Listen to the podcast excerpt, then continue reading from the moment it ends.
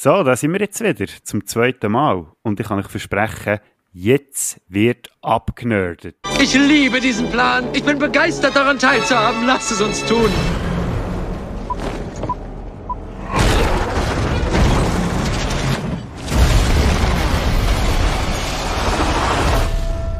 Mom, was für ein Wissenschaftler war Großvater? Ganz ehrlich, ich habe keine Ahnung.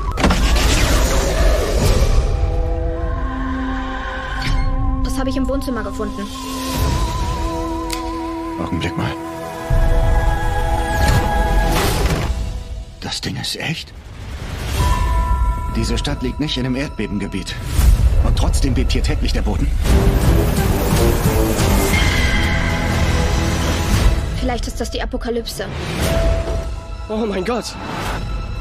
Das ist keine Mine. Das ist ein Tor zu irgendwas.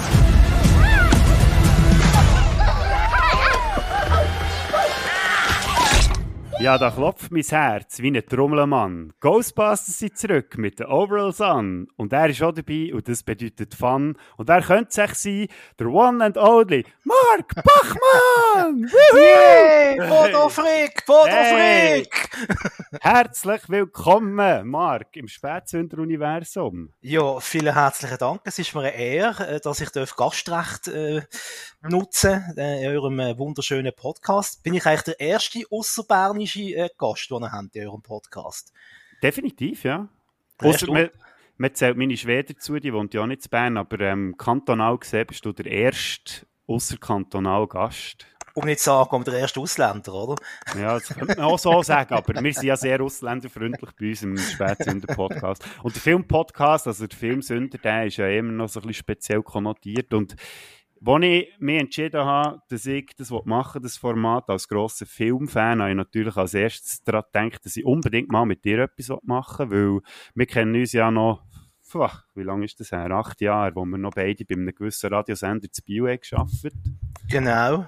Opa. dann haben wir ja, ja das Mikrofon schon geschlagen. Haben wir ja schon beide gemerkt, dass wir eine gewisse Faszination für Filme haben. Insbesondere für den Film oder das Franchise, wo wir heute darüber reden, Ghostbusters. Who you gonna call? Mark Bachmann! Für so einen Fall gibt es einfach nur eine Nummer. Ich gebe jetzt seine Nummer nicht durch, aber auf jeden Fall habe ich sie gewählt. Und he answered the call. Und darum reden wir heute über Ghostbusters Afterlife. Und Ghostbusters im Allgemeinen natürlich, weil äh, da hängt ja noch ein bisschen etwas damit zusammen. Verheißungsvolles Datum oder Jahr 1984, wo der erste Ghostbusters ist rausgekommen. Ich nehme jetzt an, ich habe ihn natürlich noch nicht gesehen im Kino, ich bin dann noch gar nicht auf der Welt gewesen. Du auch, auch nicht, du bist auch noch zu jung gewesen, oder? Ich bin zu klein gewesen, definitiv. Was, was hat er für eine Altersgrenze gehabt? Ist er, glaube für damals noch recht, ähm, horrorlastig gewesen. Also Horror in Anführungs- und Schlusszeichen, was man dort mal darunter verstanden hat. Ich nehme an, das war irgendwie ab 16 gewesen, mindestens. Denke ich jetzt einmal. In, Ich wüsste es nicht mal, aber es ist auf jeden Fall kein Kinderfilm, eigentlich. Man kann aber als Kind schauen, hast du ihn schon als Kind gesehen?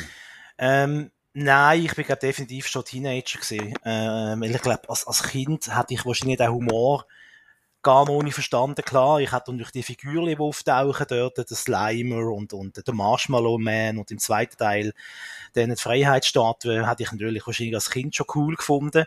Aber ähm, so die ganzen Gags, die ganze subversiv versteckte Spaß, ich sage nur Ghost Blowjob, ähm, die hatte ich natürlich nicht verstanden, dort mal als Kind.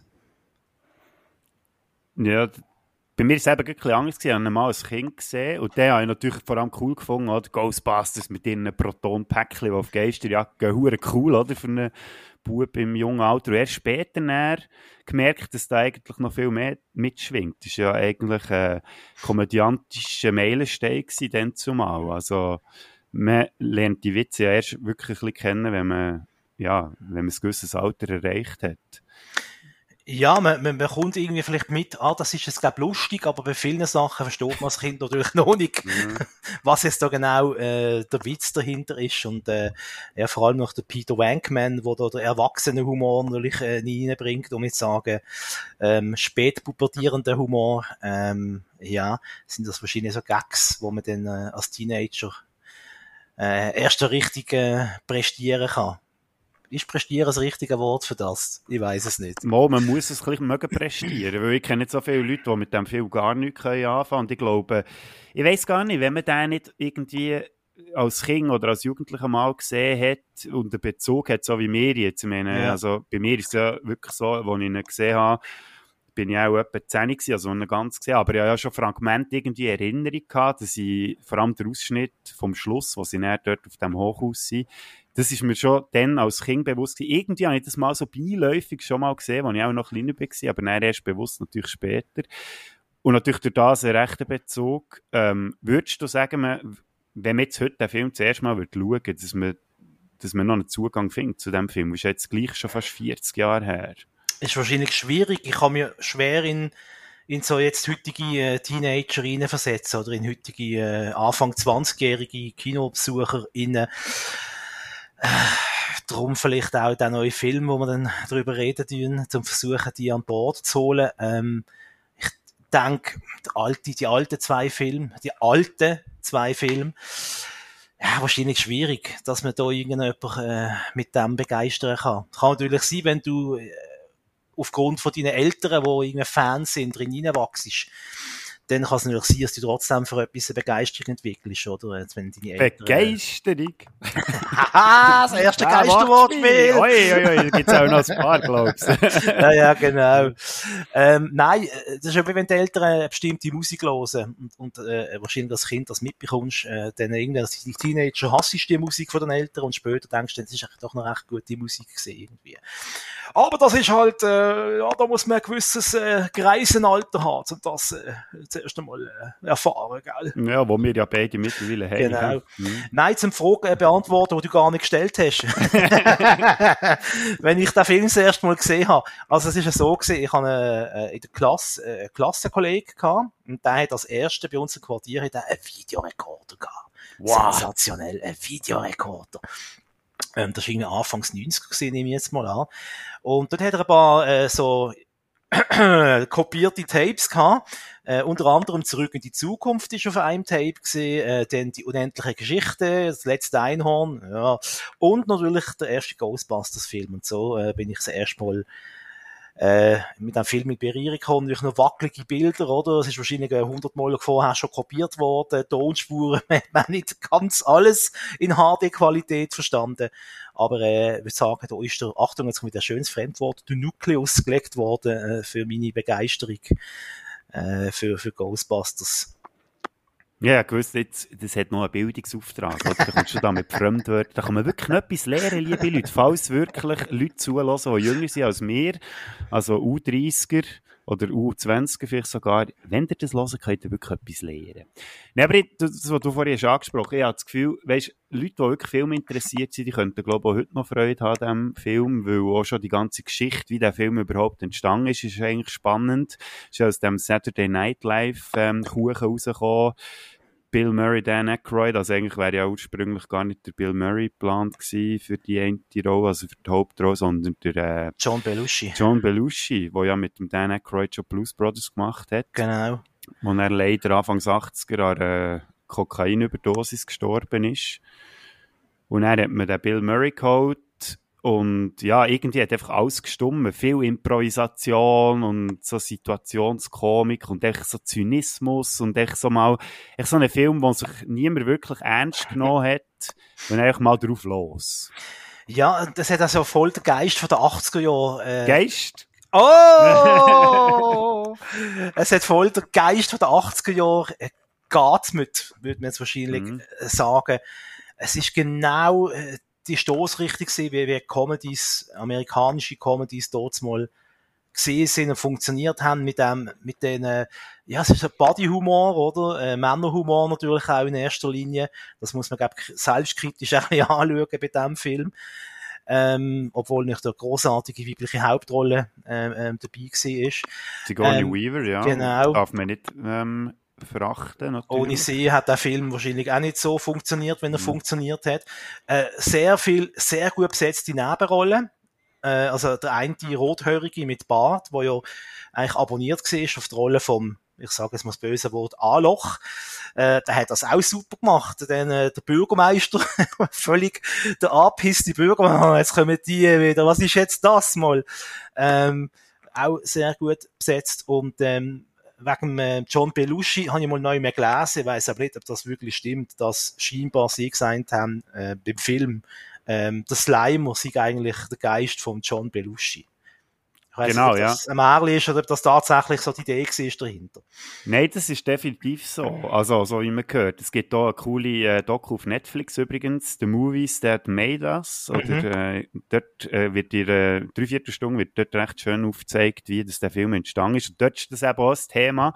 Und äh, was dort noch witzig ist, dort sind sie zum Effekt mal hergegangen und haben gesagt, hey, tu den Geist, den Slimer so gestalten, als ob er äh, eben der Geist wäre von John Belushi und das ist in so einer Nacht- und Nebel-Aktion und der hat das irgendwie probiert zu machen, hat es aber hinten und vorne nicht geschafft, hat gedacht, Scheiße, hat das am nächsten Tag müssen präsentieren und hat gefunden, der sieht überhaupt nicht aus wie der John Belushi und am nächsten Tag auch gefunden, hey, du hast den Geist so eingefangen, genau so, wie wir uns das vorgestellt haben. ist eigentlich auch noch ein witziger Fun-Fact jetzt an dieser Stelle, ja.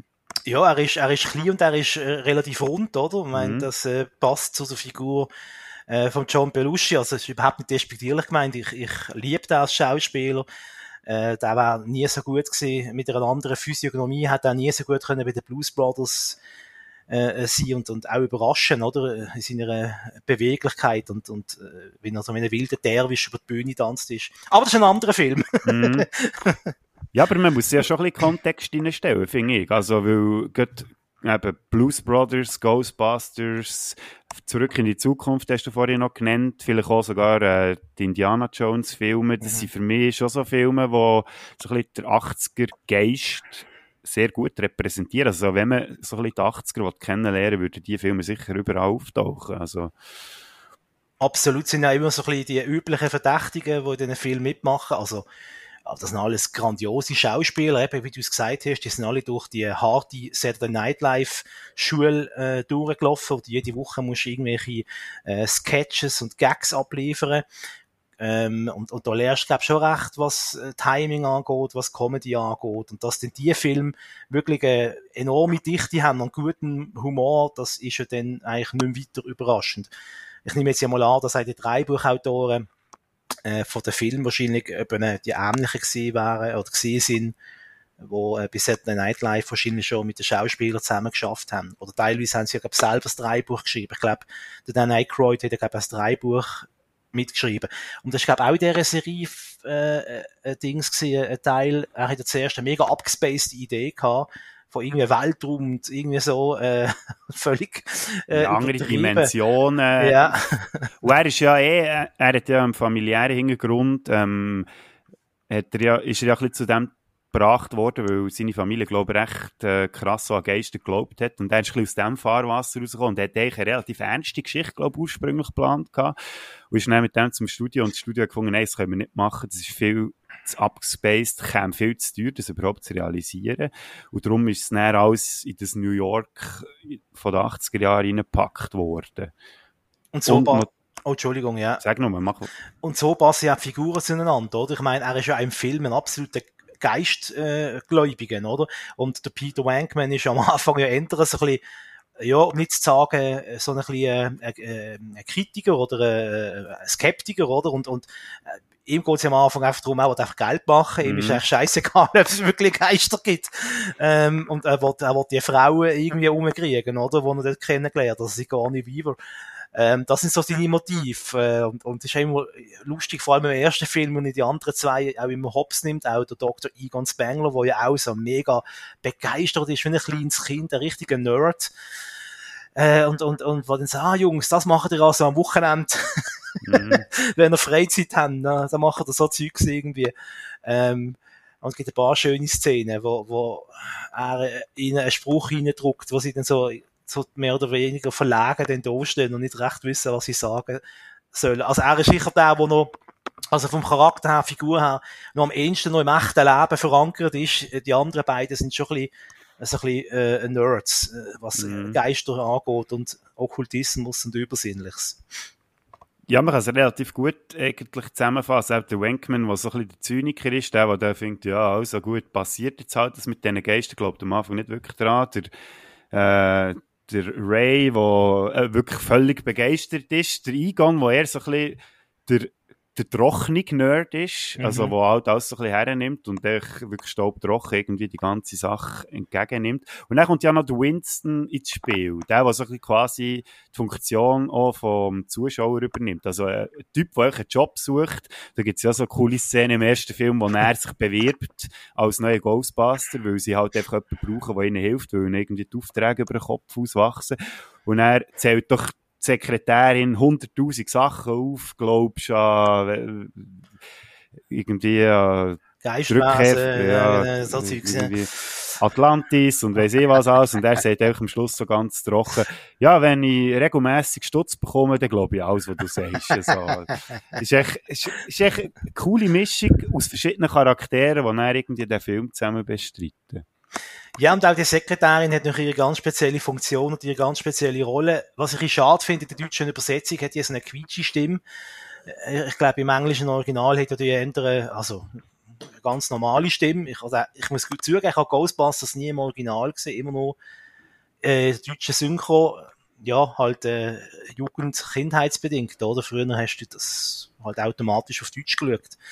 Ähm, und auch die Rolle vom, ich komme nicht auf seinen Namen, auch so der, der Bünzli Buchhalter spielt, wo dann echt so ein bisschen in den Dunstkreis kommt. Ich weiß aber nicht, ob er schon im ersten Teil oder erst im zweiten Teil dabei ist. Äh, der, äh, der, der Steuerfritz. Der, Genau. Äh, Rick Moranis. Er, er haltet ja irgendeine Party bei sich im Ja, ja. Apartment, oder? Und ist, Louis Tully. ist der Nachbar von ihr, von der hotten Frau, oder? Und er, Mhm, genau, Ja, ist völlig verliebt in sie. Er Genau. ist irgendwie, kommt ihr auch bis zu den Knien. Und sehr schön auch der Party, er hat ja so eine Party, so eine Dinnerparty bei sich Mhm. und ladet sie ja ein und sie, ja, und dann, dann kommt sie irgendwie doch aus irgendeinem Grund und dann sagt er, ja, das ist mein, das sind alles meine Kollegen, meine Freunde, also eigentlich sind das alles meine Klienten. Er hat dort und dort steuern, sie muss noch das und das. und äh, es sind so die, die kleinen nebensächlichen Sachen, die ich auch, auch sehr schätze und sehr toll finde an diesen beiden Ghostbusters-Filmen. Also die, die kleinen Momente, was was einfach so, ja, es hätte für die Handlung nicht wirklich äh, äh, Sinn, aber es ist einfach schön, um die Figuren vielleicht noch ein bisschen besser zu charakterisieren und, und, und mit einem Gag kennenzulernen, oder? Und das ist etwas, was ich extrem schätze an diesen Film. Das ist ja das, glaube ich, was viel abschreckt, ähm, für den Film heute zu schauen. Ich habe vor kurzem mit der Arbeitskollegin geredet, die ist Anfang 20 und dann komme ich mit Ghostbusters, was das für ein wahnsinniger Film ist. Dann geht sie googlen und dann sieht sie halt die drei Typen oder vier Typen, die irgendwie eben mit ihren äh, technischen Geräten irgendwie Geister jagen. Und dann denkt sie, was ist denn das für ein Schwachsinn? Also, ja, aber der Film ist eben nicht das, eigentlich. Also, ich würde jetzt nicht sagen Nebensache, sondern mehr so, es steckt viel mehr in diesem Film in. Es funktioniert echt so auf einer Meta-Ebene. Eigentlich ist es ja eine Geschichte, die heutzutage immer noch aktuell ist. Typen, die irgendwie aus der Uni geschmissen werden und dann selbstständig müssen werden und irgendwie so. Es ist so, ja, blöd gesagt, so eine, ja, Ja. man muss sich irgendwie durchschlagen im Leben und gründet jetzt die eigene Firma und jagt halt Geister. Aber man darf dem, glaube ich, gar nicht zu viel Gewicht irgendwie beimessen, finde ich. Das ist ja wie, für mich auch ein bisschen sekundär eigentlich, die ganze Geisterjagd-Geschichte. Ja, es ist natürlich geil, eben, gerade wenn du wahrscheinlich zuerst mal in Berührung kommst mit Ghostbusters, ist wahrscheinlich das, was dich ins Kino zieht oder was dich in den Film zieht, was dich fasziniert. Die Geistergeschichte, aber irgendwie das Gefühl, ich weiß nicht, wie oft du den Film schaust, ich, ich schaue den eigentlich regelmäßig, vor allem der erste Teil, obwohl ich, der schon in- und auswendig äh, wahrscheinlich äh, könnte, wenn wir zwingen, könnte ich wahrscheinlich da in- und auswendig mitreden. Aber es ist trotzdem, es ist so, für mich so zeitlos und irgendwie so gut und jedes Mal siehst du wieder ein Detail, wo du vielleicht schon lange nicht gesehen hast oder gar noch nicht kennt hast. Ähm, du hast mega gerne seitenweise so die Trivias durchlesen ähm, von diesen Filmen. Ähm, und eben sind so die kleinen Momente, wenn sie zum Beispiel im Lift stehen, äh, wo sie zum Auftrag fahren und dann dort, ja, sagt der eine Mann, da kommst du an. Dann schaltet dahinter da der Rucksack an, dann macht so, Mhm. und dann stehen die anderen zwei einfach ein bisschen zurück im Lift. Äh, Ja, und das ja. sind so die kleinen Sachen, die, die ich fast am lustigsten finde am ganzen Film. Ja, das Geile ist ja, es ist ja dort, sie haben so quasi ihr erster grosser Auftrag, oder? Und haben das atomare Equipment, was sie irgendwie entwickelt haben, noch gar nie getestet. Und aus dem Grund, dann so, ja, äh, ist euch eigentlich aufgefallen, Jungs, wir haben das Zeug noch gar nie wirklich ausprobiert. Also, ja, jetzt ist eh zu spät, oder? Ja, also komm, schalt mich und die anderen gehen zurück, so wissen nicht, was passiert. Und das, ja, aber es ist so die, die kleinen situationskomischen Sachen, die der Film eigentlich irgendwie ausmachen. Und der zieht sich ja durch die ganzen knapp zwei Stunden, wo der Film irgendwie näher äh, die Laufzeit hat. Also, ist echt, ja, eben. Wenn man bis jetzt irgendwie den Anschluss nicht gefunden hat, wird es auch schwierig, aber ich würde den wirklich auch noch ans Herz legen, den wir noch nicht gesehen ich, Es ist einfach ein Zeitdokument und von mir aus gesehen, wenn ich eine Top-10-Liste machen von meinen Lieblingsfilmen, wäre der definitiv drin. Wie sieht es bei dir aus? Absolut. Ich würde sogar unter meine, unter meine Top 5 äh, äh, tun. Andere Filme, die auch in Top 10 kommen, bei mir sind schon genannt worden in diesem Podcast. Ähm, und das geht alles ein bisschen in der gleichen Ecke, ist halt alles wahrscheinlich, ja, alles ein bisschen aus dem gleichen Jahrzehnt, äh, komischerweise. Aber irgendwie habe ich das Gefühl, man hat dort einfach irgendwie, da haben die Filme Qualität gehabt, die heute irgendwie schwierig sind, dass man die noch anbekommt. Irgendwie, aus welchem Grund auch immer. Das hat wahrscheinlich verschiedene Gründe. Mhm dass man nicht mehr so viel Zeit hat, um ein Dreibuch entwickeln vielleicht, keine Ahnung, ähm, dass man viele Sachen halt heute wiederholt und wiederholt und wiederholt. Und es ist ja, es ist ja etwas Originäres gewesen, die Ghostbusters. Es ist ja nicht einfach irgendein Franchise gewesen, wo man sich draufgesetzt hat. Ähm, die ganze Entwicklung von der Kinowelt ist das halt wahrscheinlich nicht gerade die Blütezeit von, von originären Comedy-Filmen. Aus den USA, zumindest. Ja, da ist äh, relativ viel Bullshit, der mittlerweile kommt. Äh, natürlich, aber auch dann muss man eigentlich sagen, weil der Film ist ein Überraschungserfolg war und ich kann im Fall ehrlich gesagt immer noch nicht sagen, warum. Weil, wenn mir jemand fragt, warum hat der Film denn so gut funktioniert, die hat im Fall keine Antwort. Er funktioniert einfach irgendwie, aber ich kann es ich nicht ausdeutschen. Das ist so, für mich so subjektiv auf eine Art. Das kannst du mhm. fast nicht objektiv sagen, ja, die haben das und das Element irgendwie eingebaut und das ist klar, das funktioniert, wie man halt einen guten Film macht.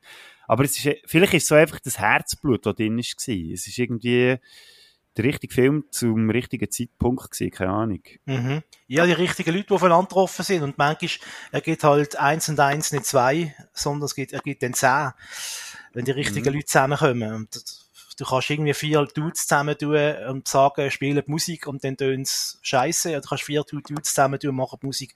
Dann gibt's äh, die Beatles zum Beispiel oder die Rolling Stones, sind glaube mehr als vier gewesen, weiß ich gar nicht. Ähm, das ist wahrscheinlich einfach das, aber eben, wie du es richtig sagst, also jetzt so als absoluter Fan ist es nur schwierig, jetzt aus seiner Haut rauszugehen, neben dran zu stehen und den Film nüchtern zu betrachten und zu erklären was die Erfolgsfaktoren mhm. sind. Also ich könnte das nicht. Ich bewundere alle die Filmkritiker, die so Sachen können nüchtern analysieren und irgendwie äh, da ihr Urteil abgeben. Und bei mir ist meistens so, ich, ich, ich liebe Film oder ich hasse äh, und so das zwischendurch so, ja, dafür, aber auch wieder. Äh, finde ich auch immer schwierig, irgendwie so, weißt du, eine Leidenschaft dann abzustellen und sagen, ja, ich weiß, der Film ist schlecht, aber das und das ist ja noch gut gewesen, irgendwie. Ich bin zum Glück kein Filmkritiker. mhm. Ja, darum sind wir ja die richtigen zwei, der Podcast machen. genau, keine Ahnung von der Filmkritik. ja.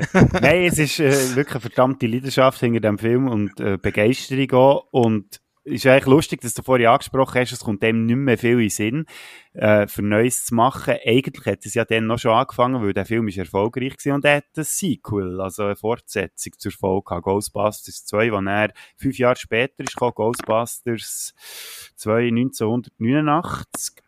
Jetzt meine Frage, der wird ja recht, ähm, also jetzt gibt so von den Fans, ist ja das so ein bisschen ein Dorn im Auge. Also niemand hat den Film so richtig gern. Jetzt würde mich natürlich interessieren, was du von, von Fortsetzung haltest. Also klar, ja. da ist jetzt auch, wieder eine Leidenschaft oder halt auch die Vergangenheit als Kind, wenn man den mal sieht oder so noch wieder hinger. Aber wie, wie ist jetzt der für dich, wenn du den wieder schaust oder wie du ihn dann geschaut hast? Also für mich ist er wie zurück in die Zukunft 2. Es ist irgendwie äh, logisch, dass es da gegeben hat. Es ist eine logische Fortsetzung vom ersten Teil. Ich habe es gut gefunden, dass man im zweiten Teil sieht, wie sich die Situation weiterentwickelt hat, dass eben sie sind nicht, nicht Heroes gewesen für immer. Man hat sie am zweiten Teil eigentlich wieder vergessen gehabt und äh, es haben alle Probleme gehabt und so. Ähm, das habe ich gut gefunden, aber klar, er ist noch nicht so stark wie der erste Teil. Kann er ja aber auch nicht sein, weil es ist ja keine Überraschung mehr gewesen. Man hat ja bereits schon gewusst, äh, was auf einen zukommt. Die Erwartungshaltung ist wahrscheinlich gigantisch gewesen äh, vor dem zweiten Teil, oder? Und denkt, der erste, der ist so bombastisch gewesen, dann muss der zweite ja noch bombastischer werden. Und wenn du dann halt einen Film machst, wo im Wesentlichen das weiterführt, wo du schon gesehen hast, oder teilweise auch Gags und, und Situationen wiederholt, dann ist das halt nicht so stark wie, wie beim Original. Also das würde ich auch so einschätzen. Aber ähm, ja, und es ist auch, es spricht ja dafür, dass es so lang gegangen ist, bis es zwei, ich meine, schon lang, fünf Jahre mhm. für einen zweiten Teil, bei einem so einem großen Erfolg. Also, heutzutage kommt der zweite Teil dann gerade ein Jahr später ins Kino. Mhm. Da wartet man nicht so lang. Und das ist ja vielleicht auch ein, ein Zeichen dafür, dass man vielleicht selber nicht ganz so glücklich war. Und vielleicht nicht ganz alle Faktoren und alle Sterne so gut gestanden sind wie beim, beim ersten Teil. Ich weiß es auch nicht, ich kenne da auch nicht allzu viel Trivia vom zweiten Teil ob der Bill Murray eben da quasi müssen prügeln dazu, dass er es mitgemacht hat. Ja, das ist, glaube ich, eben ein recht grosser Faktor gewesen, dass der Film erst so spät ist gekommen, er hätte ihn nicht wollen machen und man hätte ihn dann irgendwie dazu können überschnurren und sonst wäre der Film, glaube ich, schon früher rausgekommen, aber er hat dort ja, er hat es ja nicht gleich gemacht und ja, ich glaube, das ist schon matchentscheidend gewesen, auch ein bisschen, dass äh, es wirklich nach fünf Jahre gedauert hat.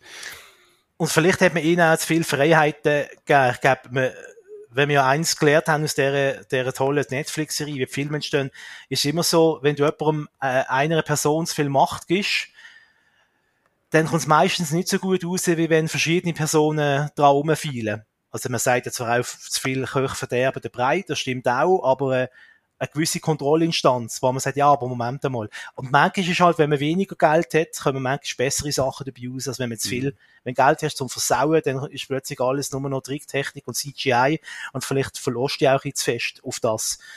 Und ähm, wenn weniger Geld hast, musst du halt kreativer werden und musst kreative Umsetzungen haben, dann wird es vielleicht auch von dem schon ein bisschen origineller. Aber angesichts das, was dann später noch gekommen ist bei Ghostbusters, muss man jetzt, oder möchte ich auch den zweiten Teil ein bisschen in Schutz nehmen und sagen, hey, Leute, also ich weiss, ähm, so aus der Optik von 1989 ist der zweite Teil wahrscheinlich eine Enttäuschung gesehen, aber aus der Optik von hm, ich nehme jetzt mal ein, random Jahr aus der Optik von 2016. Nein, wie kommst du jetzt auf das? Ganz zufällig. aus der Optik von äh, 2016 ist dann der 89er Film doch nicht ganz so schlecht gewesen. Nein, ähm, ja, ich sehe das auch so, aber nicht so extrem. Also ich, ich schaue den auch noch ab und zu, aber natürlich viel lieber der erste Teil, das stimmt mm. schon. Mhm. Wie ist es bei dir, Bodo? Ja, ich muss sagen, ich habe immer so ein bisschen Softspot, sagt man auf Englisch, für den zweiten Teil gehabt. Also, ich habe nie verstanden, warum man auf dem so grusig rumgeritten ist. Und lustigerweise habe ich jetzt gestern auch noch den zweiten Teil nochmal geschaut, als Vorbereitung auf den Podcast. Und ich habe also gedacht, ja, eben der neue habe ich jetzt natürlich gesehen, vor einer Woche im Kino. Und jetzt so, dann ich dachte, ja, könnte ich noch irgendetwas machen? Der erste ist mir eh genug präsent. Und dann habe ich gefunden, jetzt schaue ich den zweiten noch einmal.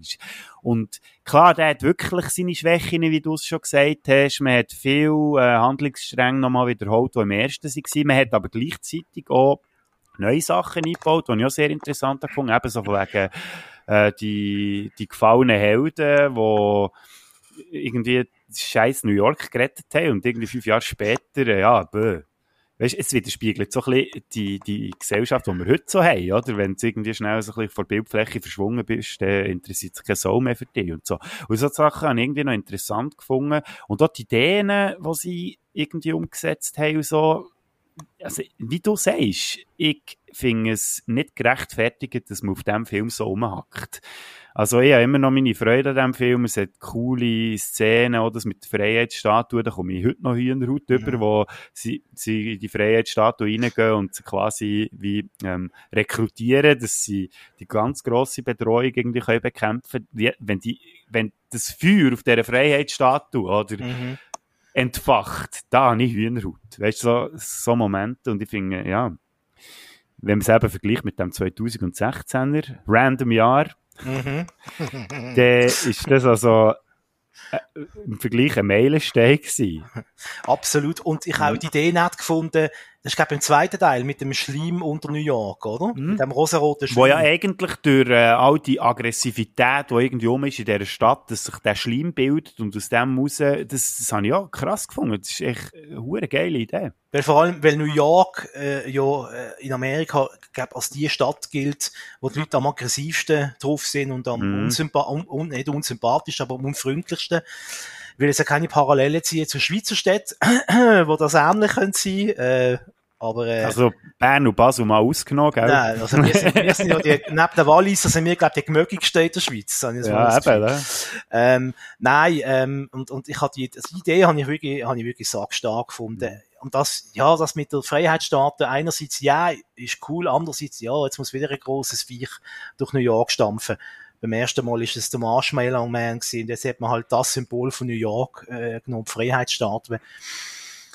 Ja, aber immer noch, also ich finde es immer noch Millionen mal besser als jede Idee, die man 2016 gehabt hat. Hm, denken wir doch gleich ein. Genau. Das war ja eine rechte Kontroverse gewesen, schon im Vorfeld. Hat, äh, man hat ja jahrelang probiert, ein Sequel zu dem Ghostbusters 3 zu machen. Es ist ja drei Buch, ähm, Entwürfe hat es ja gegeben, von Dan Aykroyd und von Harold Ramis, äh, dass sie irgendwie Hölle müssen, Ghostbusters. Und wer sich gesperrt hat, ist wieder einst Bill Murray gewesen. Und ich glaube, Ghostbusters 2 hat ihm, glaube wirklich so ein bisschen der Laden, ist ihm ein bisschen runtergegangen. Und hat ja, glaube ich, irgendwie nur zurückkommen, wenn er einen Geist darf spielen. Äh, was ja auch wieder ein bisschen witzig ist, wenn man den neuesten anschaut, aber zu Mhm. dem dann später. Und dann hat man 2016, oder beziehungsweise ein bisschen vorher, ich glaube 2014, hat man angekündigt, dass es ein Reboot gibt, in Anführungszeichen, also eine Neuauflage, die eigentlich mit der alten, mit der alten Geschichte nichts zu tun hat, mit Frauen. Und das mit Frauen ist ja dann eben genau so ein bisschen das Politikum geworden, weil, wo der erste Trailer ist rausgekommen, das ist, glaube ich, der Trailer auf YouTube, der am meisten Dislikes bekommen hat. ja, okay. Und dann haben alle gefunden, ja, das liegt jetzt halt echt dran, weil es Frauen sind. Was auch bei vielen Shows da draussen vielleicht auch der Grund war, ich weiss es nicht, aber für mich ist das nicht das Problem von diesem Film. Weil ich habe die Idee eigentlich noch cool gefunden, haben wir probiert etwas Frisches. Aber das Problem war einfach, gewesen, das einzige Neue, was sie wirklich daraus haben probiert zu machen, ist, ja, wir tauschen jetzt halt einfach die ganze Mhm. Belegschaft halt durch Frauen aus und von mir aus gesehen ist das halt einfach zu wenig. Mhm. Da muss dann einfach mehr dahinter stecken. Und die ganze Story, die sie irgendwie nicht gemacht haben, es ist, ist echt, äh, es ist so, hä, was soll das? Also, es hat einfach nicht funktioniert von mir aus gesehen. Und das liegt nicht an den Schauspielerinnen, weil die sind zu einem grossen Teil sensationelle Improvisationskomikerinnen, die ja auch mehrheitlich aus Saturday Night Live kommen. Einmal bei Aber- einer weiss ich's, ja, die, die Mhm. quasi der weibliche äh, äh, Egon Spengler gespielt hat, die, Mhm. die ist bei Saturday Night Live dabei, ja. Ähm, jetzt muss ich einfach sagen, ich habe persönlich so eine gewisse Aversion gegen Melissa McCarthy. Ich Mhm. weiss, es ist mega, Er wird wahrscheinlich- schwierig, ja. ist mega, ist mega unfair vielleicht, aber ich finde einfach, egal welchen Film du nimmst, jeder Film, wo sie dabei ist, wird automatisch, finde ich, wird automatisch nicht jetzt abgrundtief schlecht, aber er wird, ja, er wird nicht so gut, wenn er könnte sein. Und äh, ich finde einfach ihre Art von Humor und auch, dass man den Pipi-Kaka-Humor müssen reinnehmen, der jeden von ihren Filmen vorkommt. Also das kriege ich einfach, kriege ich dem 2016 Film an. Ähm, und auch, als Hollywood offenbar keine andere Idee mehr hat als, hey, wir nehmen jetzt einfach alle Filme, was mal gegeben hat, und machen aus Männern Frauen. Wow, wie genial. Da sind 20 Millionen, machen den Film draus. Also, dann haben wir bald äh, weiblichen James Bond, den weiblichen Indiana Jones, äh, weiblichen Marty McFly. Ah, jo.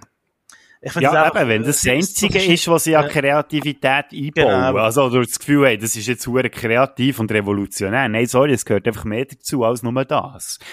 Und es hat mit einer guten Story jetzt können funktionieren und mit der richtigen Darstellerin. Eben, du hast jetzt Melissa McCarthy angesprochen, wo ich auch nicht grosser Fan bin. Und was ich auch einen grossen Minuspunkt finde an diesem Film, ist echt Leslie Jones.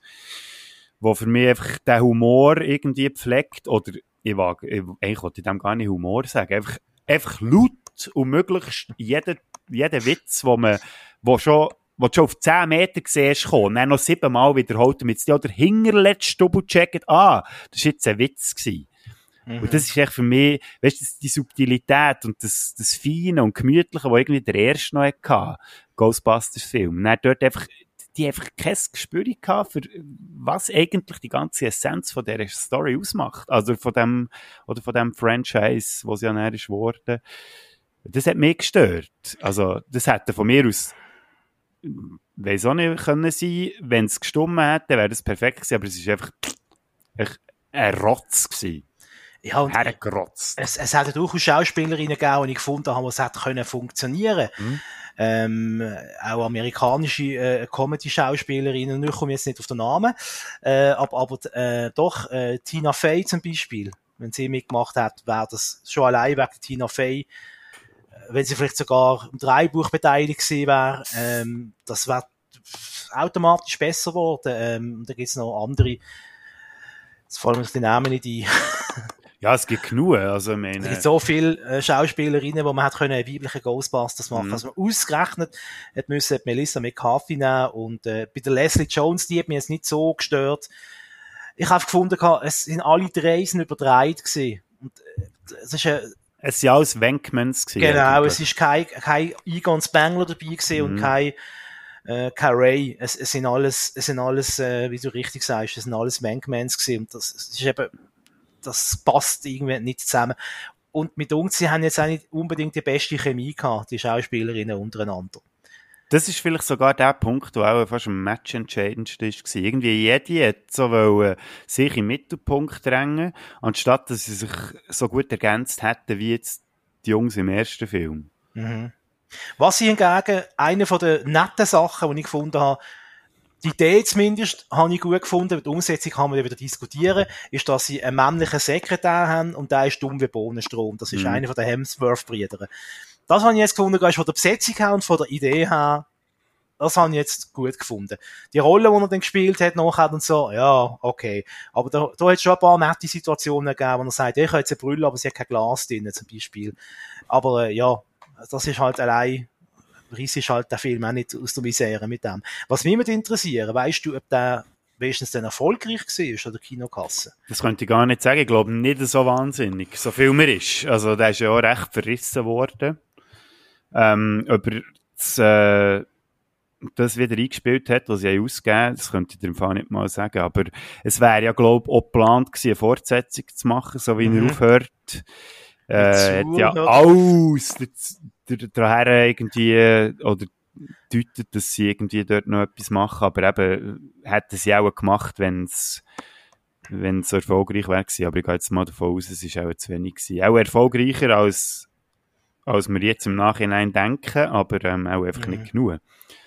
Und ist noch lustig, sagst du, jetzt- hat schon gerade von Chris Hemsworth, Hemsworth weil äh, er ist für mich so das Sinnbild, dass er dem Film schief läuft oder schief gelaufen ist. Ich meine, es gibt einen lauten Knall und er hat sich die Augen zu. Das ist so ein bisschen der Humor von dem Film. Also, Ja. weißt, klar, wenn's, wenn ihr es lustig findet, okay, finde ich super. Ich, ha- ich, ich finde, jeder soll an dem Freude haben, wo er Freude hat. Und ich bin auch nicht der, der hure gerne über Filme flucht, aber das lenkt mir einfach halt nicht, so Zeug. Das ist mir einfach so, aha, hö, ist jetzt, er ist so dumm, er checkt nicht mal, dass man Ohren zu haben, wenn's wenn es irgendwo laut klepft. Also ja, da braucht es halt einfach schon ein bisschen mehr für einen guten, witzigen Film.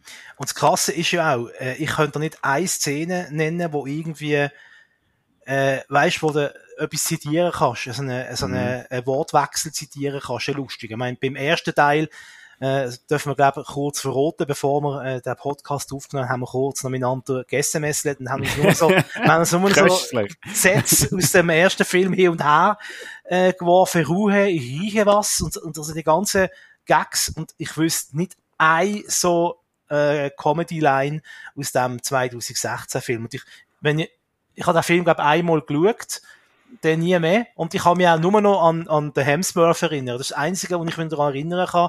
Und dass am Anfang irgendwie immer so ein Spukschloss etwas ist. Also der Anfang weiss ich noch, ähm, wahrscheinlich ist die Aufmerksamkeit noch am grössten gewesen. Da haben auch die beiden, da sind auch die Schauspielerinnen noch im Einsatz gewesen. Äh, und that's it. Viel mehr weiss ich, von der Handlung vom Film weiss ich gar nicht mehr. Ich kann mich Mhm. nicht mehr, das ist für mich irgendwie, im Hirn wegsortiert, der Film irgendwie. Und das ist, spricht ja eigentlich auch schon Band, dass man sich nicht einmal mehr kann erinnern kann, was ist da eigentlich äh, genau gewesen in diesem Film. Ja. Nein, eben, das ist ein Film zum Vergessen. Am besten schaut man ihn gar nicht. Wenn ihr einen guten Film wollt schauen so für quasi gleiche Besetzung, Paul Feig, Regisseur, äh, Kirsten Wiig und Melissa, Melissa McCarthy. Den Namen habe ich gesucht. Kirsten Wiig, den Namen habe ich genau, gesucht. Ja. Die haben, äh, also Bridesmaids, finde ich zum Beispiel, das ist jetzt eine Komödie mit denen, wo eben der Regisseur auch der gleiche ist wie bei dem Ghostbusters 2016, wo ich empfehlen kann. Also, wo auch vom Humor her irgendwie für mich funktioniert. Ist schon ein bisschen derb, aber auf jeden Fall tausendmal besser als der 2016er Ghostbusters. Also ich wüsste Haufen andere äh, Serien mit Frauen, die zehnmal besser sind. Mhm. Parks and Recreations zum Beispiel.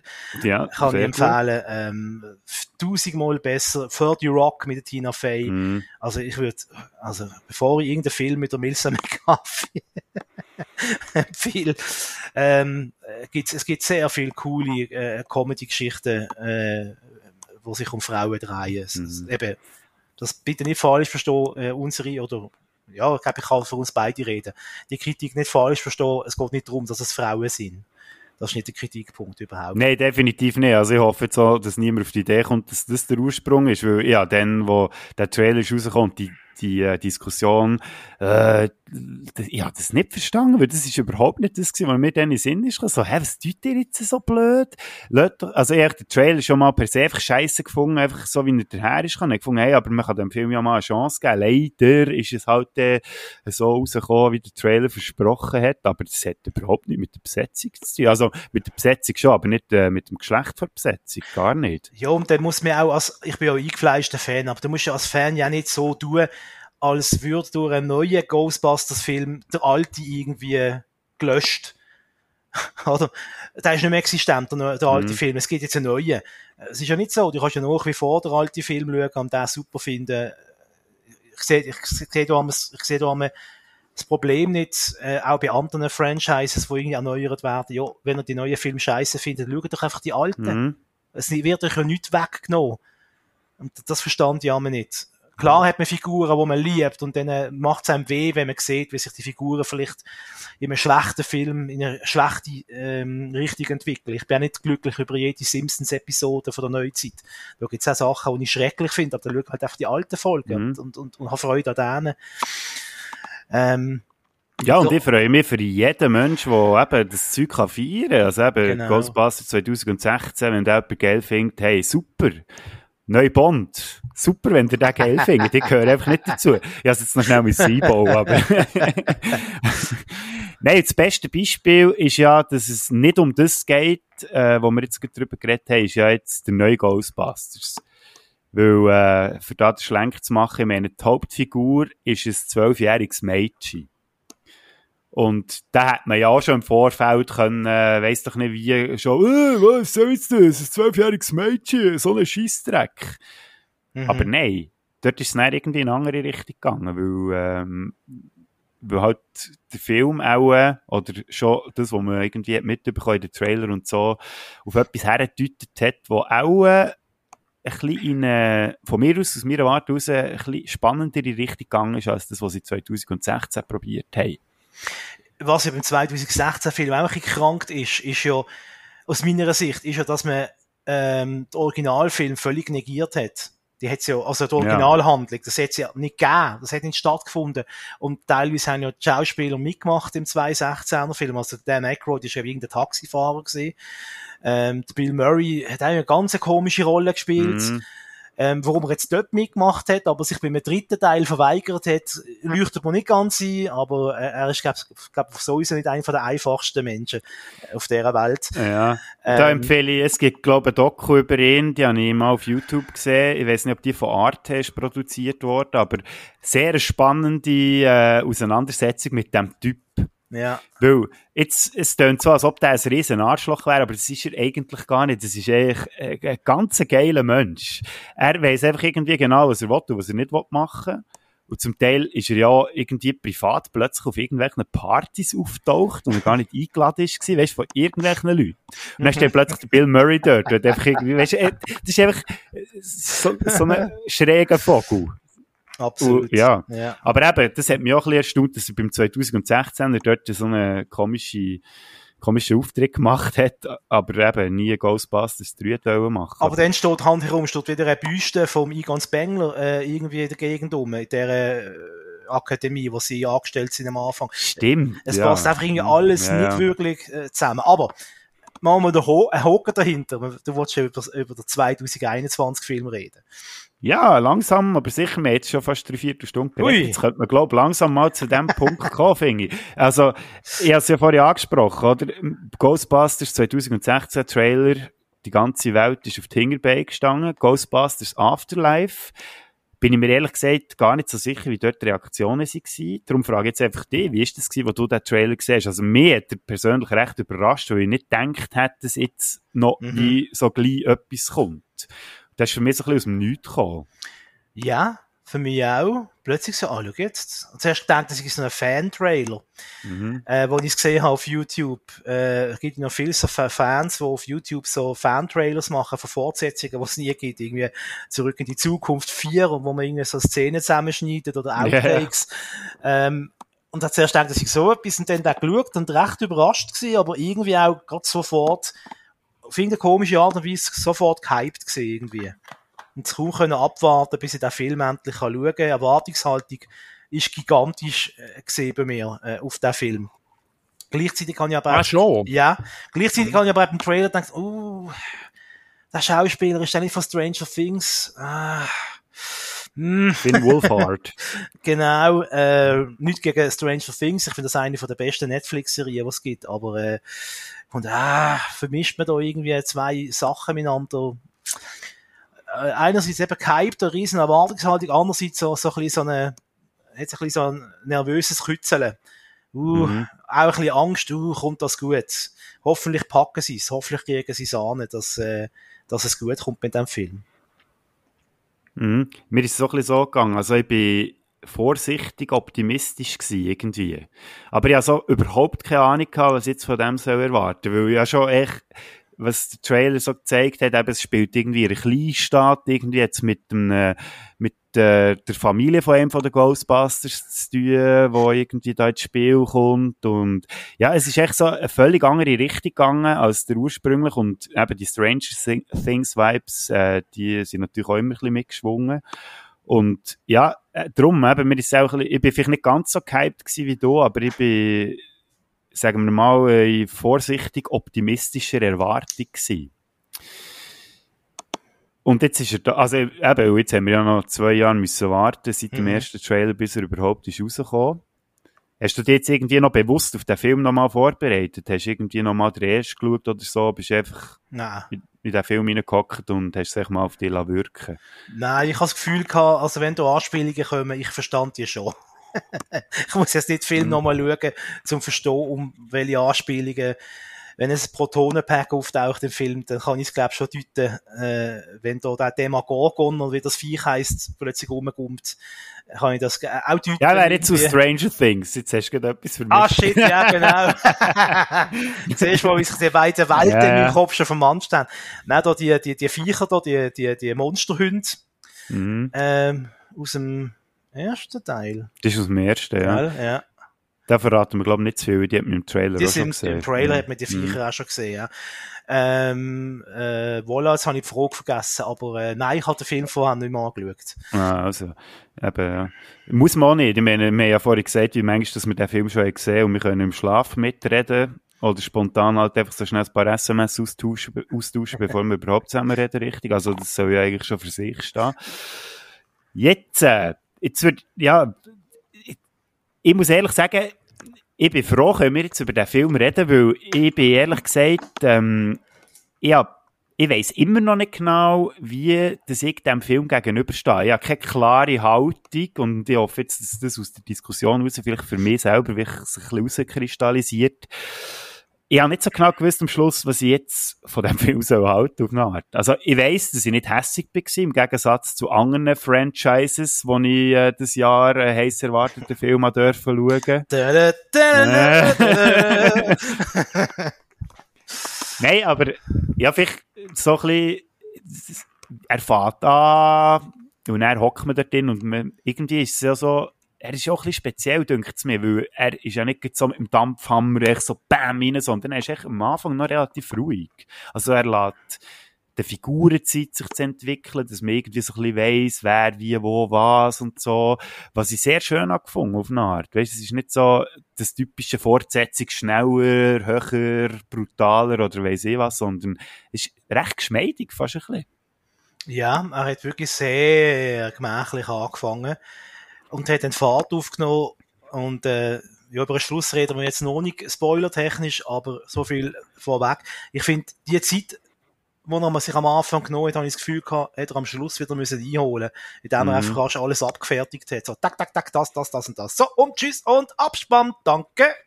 Mhm. Ähm, und und da, da frage ich mich, hat man das nicht irgendwie können besser unterteilen ohne dass der Film jetzt gerade drei Stunden lang geht.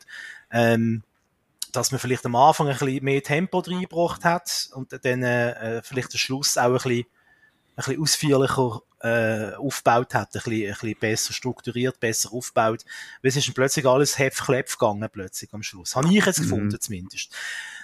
Ja, das Ähm, stimmt. Ja, über den Schluss ja. würde ich dann auch noch gerne ein bisschen reden, aber dann machen wir dann einen separaten Spoiler-Teil für die, die den Film noch schauen wollen und noch nicht gesehen haben.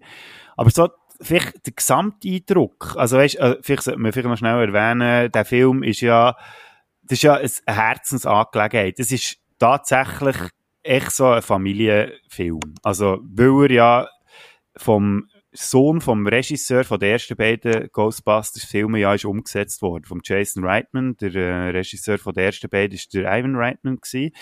Und der Jason, der hat ja mehr so ein bisschen Independent-Filme gemacht, wie eben Thank You for Smoking Juno, wo vielleicht viele kennen. Und eigentlich eben aus dieser Liebe, weil er ja als Kind am Set vom ersten Ghostbusters dabei war und eigentlich quasi vor allen anderen die Ghostbusters schon kennt hat und sogar schon gefähnet hat für die Figur, obwohl sie überhaupt schon, oder bevor sie im Kino war, hat jetzt das wie auf sich genommen, das Vermächtnis von dieser Familie irgendwie nochmal äh, irgendwie würdig aufzurollen. Und das spürt man dem Film irgendwie an, denkt mir. Es ist sehr viel Liebe in diesem Film. Mhm. Andererseits, ja, den Eindruck habe ich auch gehabt, und ich habe das auch schon bei, bei Filmkritiken äh, schon gehört. Ich habe mir dann noch einen Film, nachdem ich geschaut habe, noch ein paar Filmkritiken reingezogen, wo das betont worden ist, eben der, der Familiengroove und äh, der Sohn übernimmt vom Vater.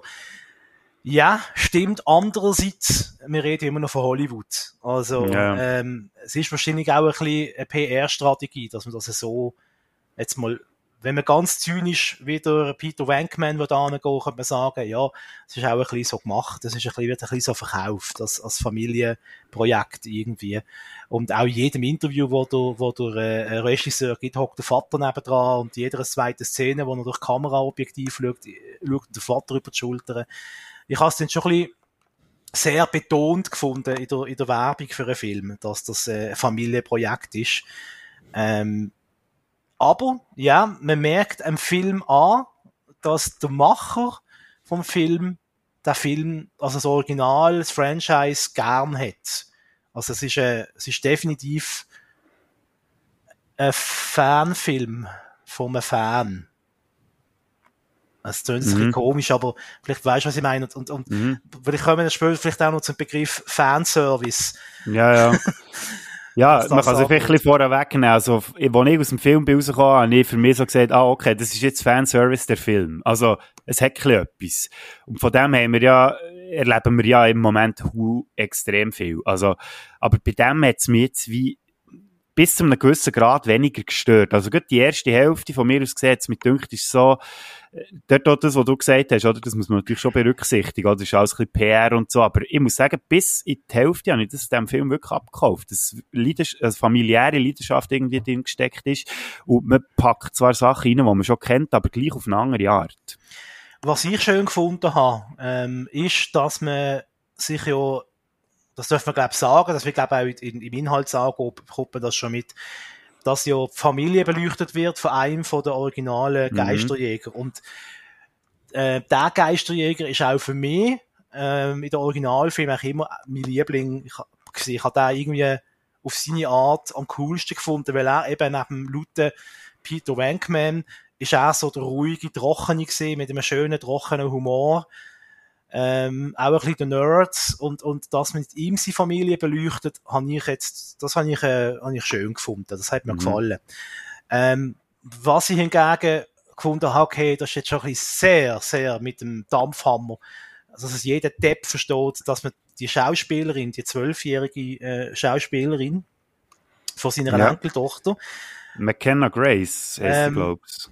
also ich muss sagen, was ich mu- muss positiv sagen, ist, die Kinder, die haben mich alle nicht genervt.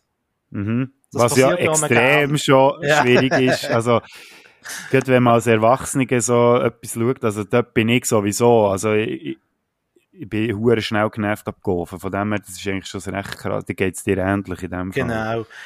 Auch der einzige, der mich ein bisschen hart an der Grenze gekratzt ist, ist für mich der, der Podcast gewesen. Mhm. Ähm, ich fand, okay, ist jetzt auch ein bisschen, mm. Ähm, aber äh, zum, auf- zum auf die Hauptdarstellerin, äh, sie ist echt Hauptdarstellerin, oder? Mhm. Jetzt, zumindest ein weiter Teil vom Film.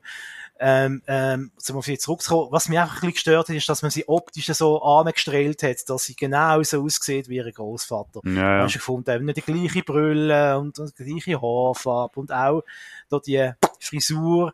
Habe ich gefunden, okay, ist jetzt Hey, aber sehr bisschen- Kruseli. Kruseli, ja, genau. Ja. das macht den Unterschied. Also, ja, wenn ich mir jetzt denke, also, dass mein Enkelkind einmal mit der gleichen Frisur rumläuft wie ich, hoffentlich nicht. Ja gut, du hast auch noch einen schönen Haarwuchs. Ja, Im Gegensatz noch, zu mir. Ich habe schon, ich habe schon die, äh, Bill Murray Kämeratsecke mittlerweile. Nein, aber ich weiss, du meinst. Man hat es schon so ein bisschen mit der Faust aufs Auge, dass es wirklich von Anfang an klar ist, wer das ist. Also Genau, aus welcher genau. Familie das sie kommen. Ja, aber wenn wir schon bei den Darstellern sind, es ist, es ist sympathische Riege, die da irgendwie unterwegs ist. Also inklusive Paul Rudd zum Mhm. Beispiel, der ja der Lehrer spielt, den ich irgendwie auch noch lustig habe gefunden, obwohl ja, man muss, vielleicht muss man auch ein bisschen darüber reden, was für eine Art von Lehrer das der ist, wo die Kinder irgendwie Schuh vor, ich meine, ja, es ist irgendwie Sommerschuh und, äh, er setzt den King einfach irgendwie von einem Horrorfilm, aber ja, das ist eine andere Geschichte. Aber ich meine, durch das Band durch, hat mich gedacht, wie du schon gesagt hast, eben King nerven nicht und auch sonst ist es eigentlich äh, schauspielerische Riege, die den Film wirklich gut trägt und wo man über weite Strecken halt da einfach denen einfach zuschauen weil es einem interessiert, was jetzt da genau passiert. Ja, auch die Mutter, äh, äh, finde ich, sehr eine gute Schauspielerin, ähm, ich habe der das abgekauft. Eben, man muss vielleicht, also, wenn es jetzt keine Comedy wäre, wäre es für mich eine Tragödie, weil, weil sie ist ja offensichtlich Alkoholikerin, äh, schwer enttäuscht vom Leben, ist pleite und weiß nicht wohin und hat Glück, dass sie äh, jetzt in das Haus kann gehen und und er, der Paul Rudd, der der Lehrer ist, äh, ihm sind Kinder eigentlich scheissegal. Mhm. Also ja, da hockt an, schaut den Film. Und dann, dann kommt aber nicht irgendwie ein Film für Kinder, sondern er spielt ihnen irgendwie Chucky die Mörderpuppe vor. Ja, und Cucho. Ja, das ist ein Film über einen Hund. ja, ja, mit der schönen Bernardiner, der Leute zerfleischt. Hey, das hätte ich Kind gern. Also das ist schon die, die Moment, wo, wo, äh, wo ich gut finde. Und äh, ich, ich schätze den Paul Rudd sehr. Auch, auch die neue ähm, Apple TV Plus Serie mit ihm, wo er, äh, wo er einen Psychiater spielt. Großartig. Aber ich frage mich dann halt schon, gibt es im Moment nur einen Schauspieler in Hollywood, der auf äh, äh, wo irgendwie Comedies machen kann. Ist das, also ich, je, gefühlt jeden zweiten Film gesehen in der Paul Rudd irgendwie.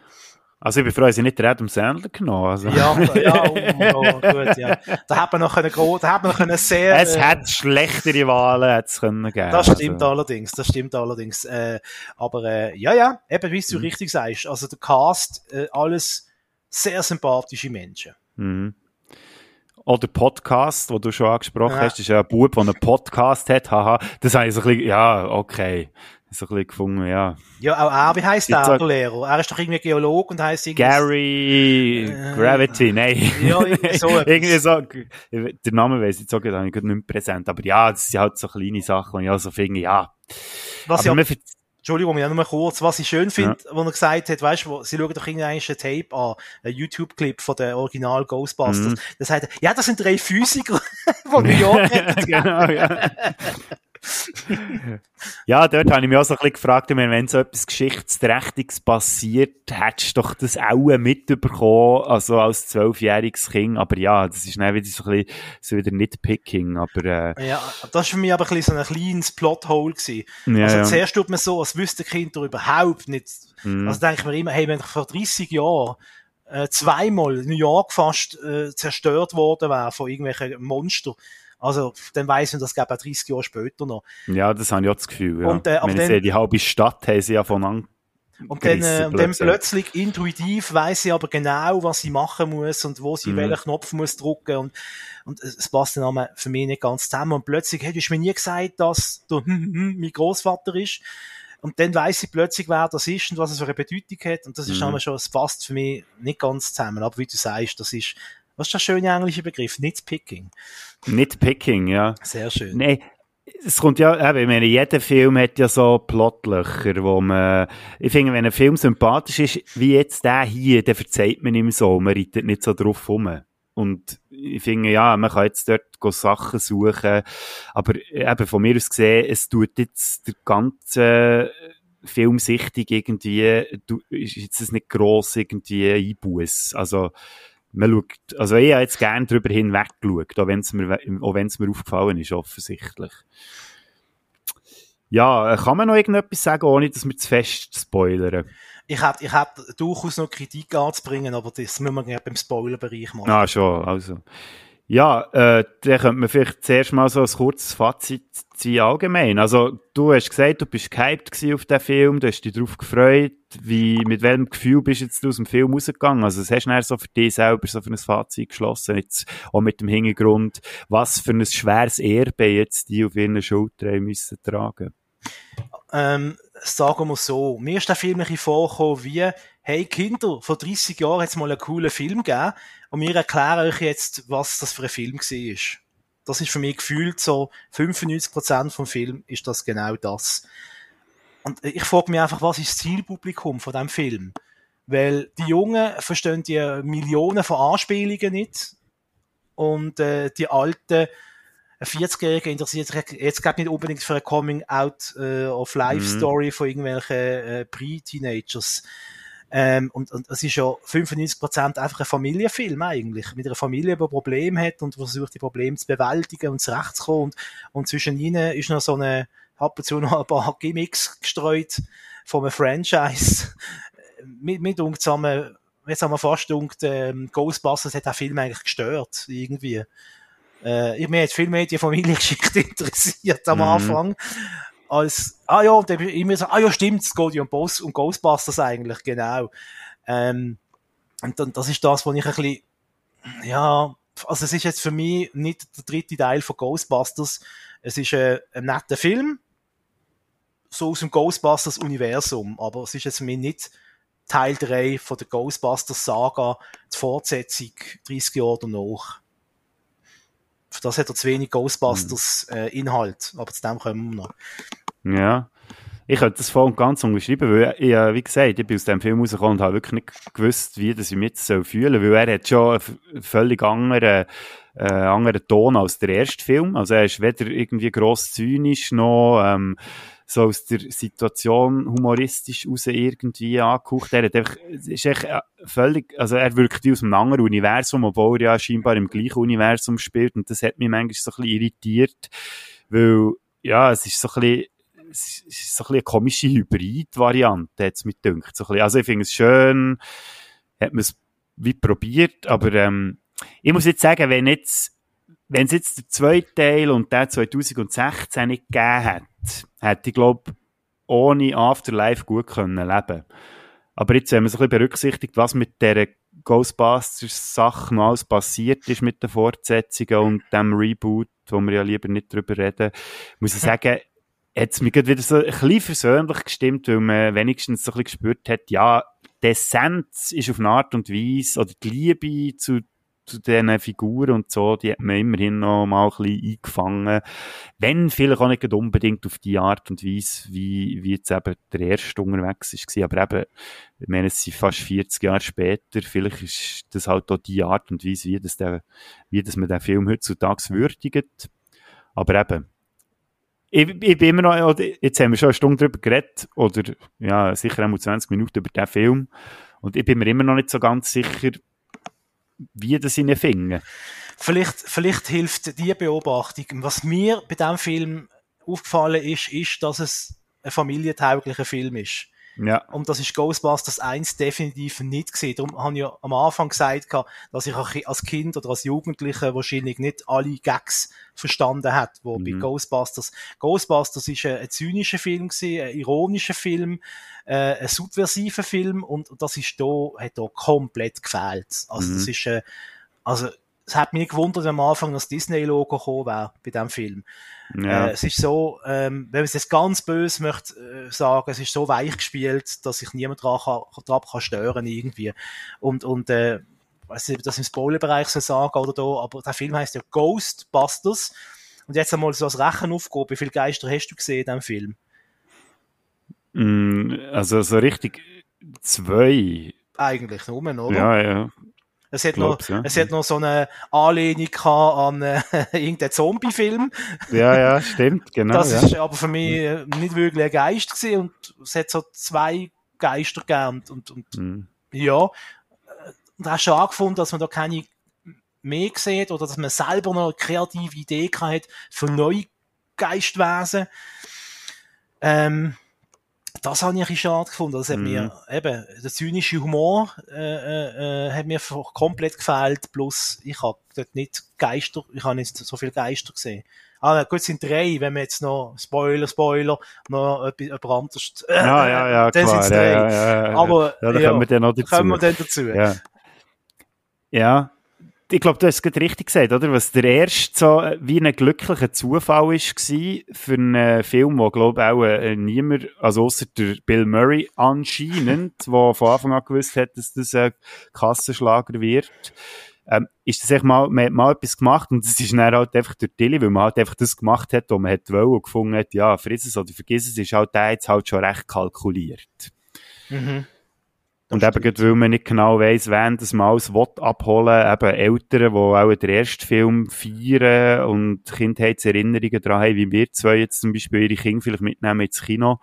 Und so halt eben, ja, so, äh, eine Lösung, die irgendwie alle auch nicht hure äh, begeistert sind, aber jeder auf eine Art irgendwie zufrieden kann sein. Mhm. also so, o- ja, es ist okay, hat man jetzt den. Kompromiss, Und Kompromiss der Film, oder? Genau. Gut, ja. Dann würde ich sagen, verabschieden wir all die, die ähm, den Film noch nicht haben gesehen haben, die wir jetzt vielleicht haben, äh, heiß gemacht auf den Film oder auch nicht. Und da gibt es jetzt ein kleines Signet, das ich hier reinbaue, das ähm, soll zeigen, dass wir jetzt knallhart in den Spoiler-Bereich reingehen.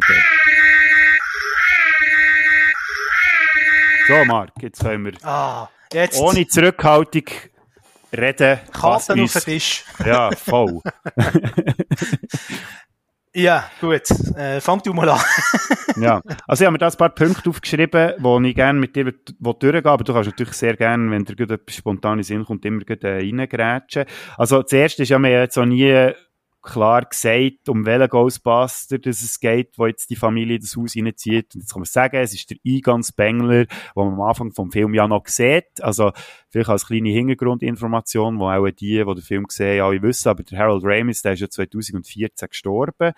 Und darum hat man ihn ja nicht können zurückholen für diesen Film. Man sieht ihn aber ja in der Eröffnungssequenz ja gleich noch irgendwie. Also man sieht sein Gesicht zwar nicht, aber er stirbt eigentlich am Anfang. Und das ist ja auch der Grund, warum seine Familie nicht das Haus zieht. Ähm, schon nur so ein bisschen die, die ganze, es ist ja eigentlich auch ein, ein Film für ihn zu würdigen. Mhm. Also mehr der Egan Spengler als der Harold Ramis. Was ich mich gefragt habe, und ich weiss, es ist wieder jetzt hure Detail, äh, in ein Det auf einem Detail rumgeritten, aber theoretisch müsste ja der Egon schon im ersten Ghostbusters Teil eine Tochter gehabt haben, oder? So, wenn ich es ausrechne, weil die ist ja sicher, Mhm. wie sie aussieht, ist die über 40. Ja, also die ist etwa in meinem Alter. Ja. Ähm, und äh, da müsste die im ersten Film, der ist von 84, müsste die Tochter Ja. schon mindestens neun Jahre alt gewesen sein. ja. Ja, Eben, das- hast du recht. Das ist jetzt so wieder so ein bisschen, ja, das ist jetzt hure auf dem Detail rumgehackt, aber dort hat er für mich auch nicht so gewirkt, als ob er irgendwo eine versteckte Familie hat. Also, aber ja. Du, vielleicht, äh, die stille Wasser sind tief, man weiß Ja. nicht. Vielleicht ist das, Ja gut, das, der Ruf hat er ja. vielleicht ist er der grösste äh, Casanova von New York gewesen, man weiß es nicht. Und äh, Mhm. hat da am Wenk mir noch können beibringen, äh, wie der Ja. Ja, aber wie findest du jetzt so, weißt du, so für ihn ein Tribut zu zollen? Es wird ja sehr auf die emotionale Schiene, was seine Figur angeht, auch sehr pochert im ganzen Film. Äh, findest du jetzt so, dass das wie braucht hat oder wie, wie stehst du zu dieser ganzen Thematik? Ich muss ganz ehrlich sagen, ich hätte lieber einen Film gehabt, der so ist wie die letzten fünf bis zehn Minuten vom Film. Ich hätte das Ganze, hätte das nicht gebraucht. Über, also jetzt aus, aus Sicht von einem, wenn ich jetzt von einem Ghostbusters-Film rede, wenn ich von einer netten Familienkomödie rede, mit einer Familie, die Probleme hat und in ein einsames Haus ziehen, lalala, kann man machen, aber das ist für mich kein Ghostbusters-Film. Dass es jetzt Mhm. zufälligerweise Tochter ist, wo ihren Vater hasst, weil sie das Gefühl hat, er hat äh, sich nicht für sie interessiert und das Großkind, wo entdeckt wer eigentlich der Großvater war, obwohl ich, mir auch nicht ganz klar ist, also sie hat ja gewusst, dass sie einen Großvater hat. Hätten die Mutter der Tochter nie gesagt, wer das ist, oder hat irgendeinen falschen Namen angegeben. Also ich, ich Ja, aber sie hat ja auch seinen Nachnamen, wo man ja näher herausfindet, oder? Ich meine, wenn sie jetzt einen anderen Nachnamen hat, weil, vielleicht, weil sie vielleicht eine außerehrliche Tochter wäre oder so, aber sie hat ja den Nachnamen Spengler. Das ist ja so, das geht für mich auch irgendwie Es auch nicht auf. irgendwie nicht auf. Und ich habe nicht das Gefühl, dass jetzt in Amerika irgendwie gerade 10 Millionen Spanglers rumlaufen. Dass es irgendwie so ein völliger, häufiger Nachnamen ist, wie bei uns Müller oder Meier. Ja. Dass man nicht auf die Idee kommen kann, dass sich vielleicht vor 30 Jahren jetzt ein mega Ereignis gegeben Drei Menschen haben die Welt gerettet. Einer hat Spengler geheißen. Ich Mhm. heiße auch Spengler. Hm. Also, klar, das Kind ist irgendwie 11 oder 12 in diesem Film, aber da kann man sich ja trotzdem schon mal, vor allem ihr Bruder ist ja älter, der ist, was ist der, 16 oder 17? Äh, nein, er geht an, er ist 17, aber er ist erst 15. okay. Das ist ja auch noch so ein Gag, was sie neu einbauen. Dass er ja eigentlich behauptet, er sei älter, würde ja einem Ja. Mädchen, das gefallen in dieser kleinen Stadt, wo sie herzügeln. Aber eben, ja, das ist jetzt so wieder so ein Detail, das man nicht gross wa- auch muss. Was ich mir die ganze Zeit gefragt habe, ist einfach, hey, am Anfang, also bis fast zum Schluss, wo wollen die mich anführen? Wo Mhm. soll das anführen? Und, und äh, äh, am Anfang ist der Familienfilm, oder? Und immer so, wieso ist es jetzt wichtig, dass der Bub das Mädchen kennenlernt und, und die miteinander irgendwie es hat für mich so viel Handlungsstränge gegeben, die ich nicht verstanden habe. Warum brauche ich das? Wieso, wieso zeigen die mir das? Und das hat am Schluss auch keinen Sinn. Du hast am Schluss ja nichts erfahren über das Mädchen und den Bub. Mhm. Es ist halt einfach, wie ich gesagt habe, verklebt, der Film ist rum gewesen. Ende aus Mhm. Mickey Mouse. Also, die Frau ist noch gleich arm wie vorher, ist noch gleich Alkoholikerin wie vorher. Also, es hat sich die Situation für sie kein Millimeter bessert. Und dass sie die Welt gerettet haben, wird wahrscheinlich nie jemand erfahren. Wenn man das schon, Ja, ja, aber es ist ja- schon vergisst, oder? ja. in dieser Logik. Und, und ähm, ich hätte das alles nicht gebraucht. Also, der Film hat für mich dort angefangen, wo die echten Ghostbusters, die originalen Ghostbusters auftreten sind. ja, das, ist, das sind die letzten 10 Minuten. Ja, das war für mich Ghostbusters gewesen. Ja. Und, und, und dort hatte ich, und dort hat für mich der Film auch von Spass machen. Und, und, äh, und darum hätte ich, hätte von dort an, wär für mich der Film gestartet und, und, äh, und hat dann quasi nach jeder Szene gelächzt, oder? Und vorher habe ich mich bei jeder Szene gefragt, hm, wieso zeigen die mir das? Wieso, wieso ist jetzt Mhm. das wichtig? Und was mich gestört hat, man hat ja offensichtlich einfach die Handlung vom ersten Teil nachgedreht. Ja, nein, die zweite Hälfte vor allem, ja. ja, also der erste Teil gibt- ist ein Familienfilm. es gibt- ja. Und dann nachher ist einfach Ghostbusters 1, Mhm. oder? Und Es gibt eine Szene, die wirklich sinnbildlich für das steht. Und zwar ist das dort, sie haben ja die Gofen, der, äh, der ältere Brütsch vor, von ihr, tut ja den Karren, also sie fingen ja da irgendwo so in einem Schuppen, tut Genau. ihn wieder den Weg machen. Und fahren, dann fahren sie ja mit dem durch die Stadt und jagen einen Geist. Über den müssen wir ja auch noch schnell reden. Mhm. Aber dann kommen sie ja in den Knast, weil sie die halbe Stadt irgendwie kaputt machen, oder das halbe Genau. Städtchen. Und er hat sie ja irgendwo, also das Mädchen, die, äh, die Enkelin von Migon hat ja die Nummer gefunden von den Ghostbusters, da in diesem YouTube-Video. Und er fragt sie, der Polizist, ja, ähm, kann ich, kann ich einen Telefonanruf machen? Und dann Mhm. fragt er sie ja so, ja, who you gonna call? You gonna call? Und das ist ja, das ist so von mir genau an dieser, an, auf- an dieser Stelle ist es dann auf kippen, wo es dann wirklich nur noch darum ist gegangen, jetzt holen wir einfach den 84er Ghostbusters führen und jetten euch einfach ein Moment nach dem anderen ins Gesicht, also wirklich so richtig brutal ins Gesicht, echt, wo mich daran erinnert, was der Film dann zumal irgendwie ausgemacht hat. Ja, und von dort an ist, und von dort ist mir, also von dort ist mir einfach langweilig geworden, weil ich genau gewusst habe, okay, da hast du wirklich können, hast mit, dem- mit dem Klemmbrett können abhökeln. Okay, jetzt Mhm. ist das, jetzt ist das, jetzt wird er verfolgt, dann wird er zum Schlüsselmeister, dann wird äh, sie zu, was ist Schlüsselmeister und? Torwächter. Torwächter, Mhm. dann äh, Bumsi Bumsi. Ähm, und, und dann sind sie da in dem Berg unten, oder? Zum Beispiel. Und dann äh, sehen sie, dass dort irgendeiner im, im Sarg liegt, wo die Stadt gegründet hat und offenbar das Haus aus dem ersten Teil Mhm. aus den Steinen von dem Berg gebaut hat und, und es ist auch so, auch die Geschichte ist ja völlig so, das, was Ja. neu, das, was neu war, hat mich so handgelismet gedunkt und so verschlungen und so unlogisch, äh, der ganze Plot, ich habe ehrlich gesagt bis jetzt noch nicht ganz verstanden. Mhm.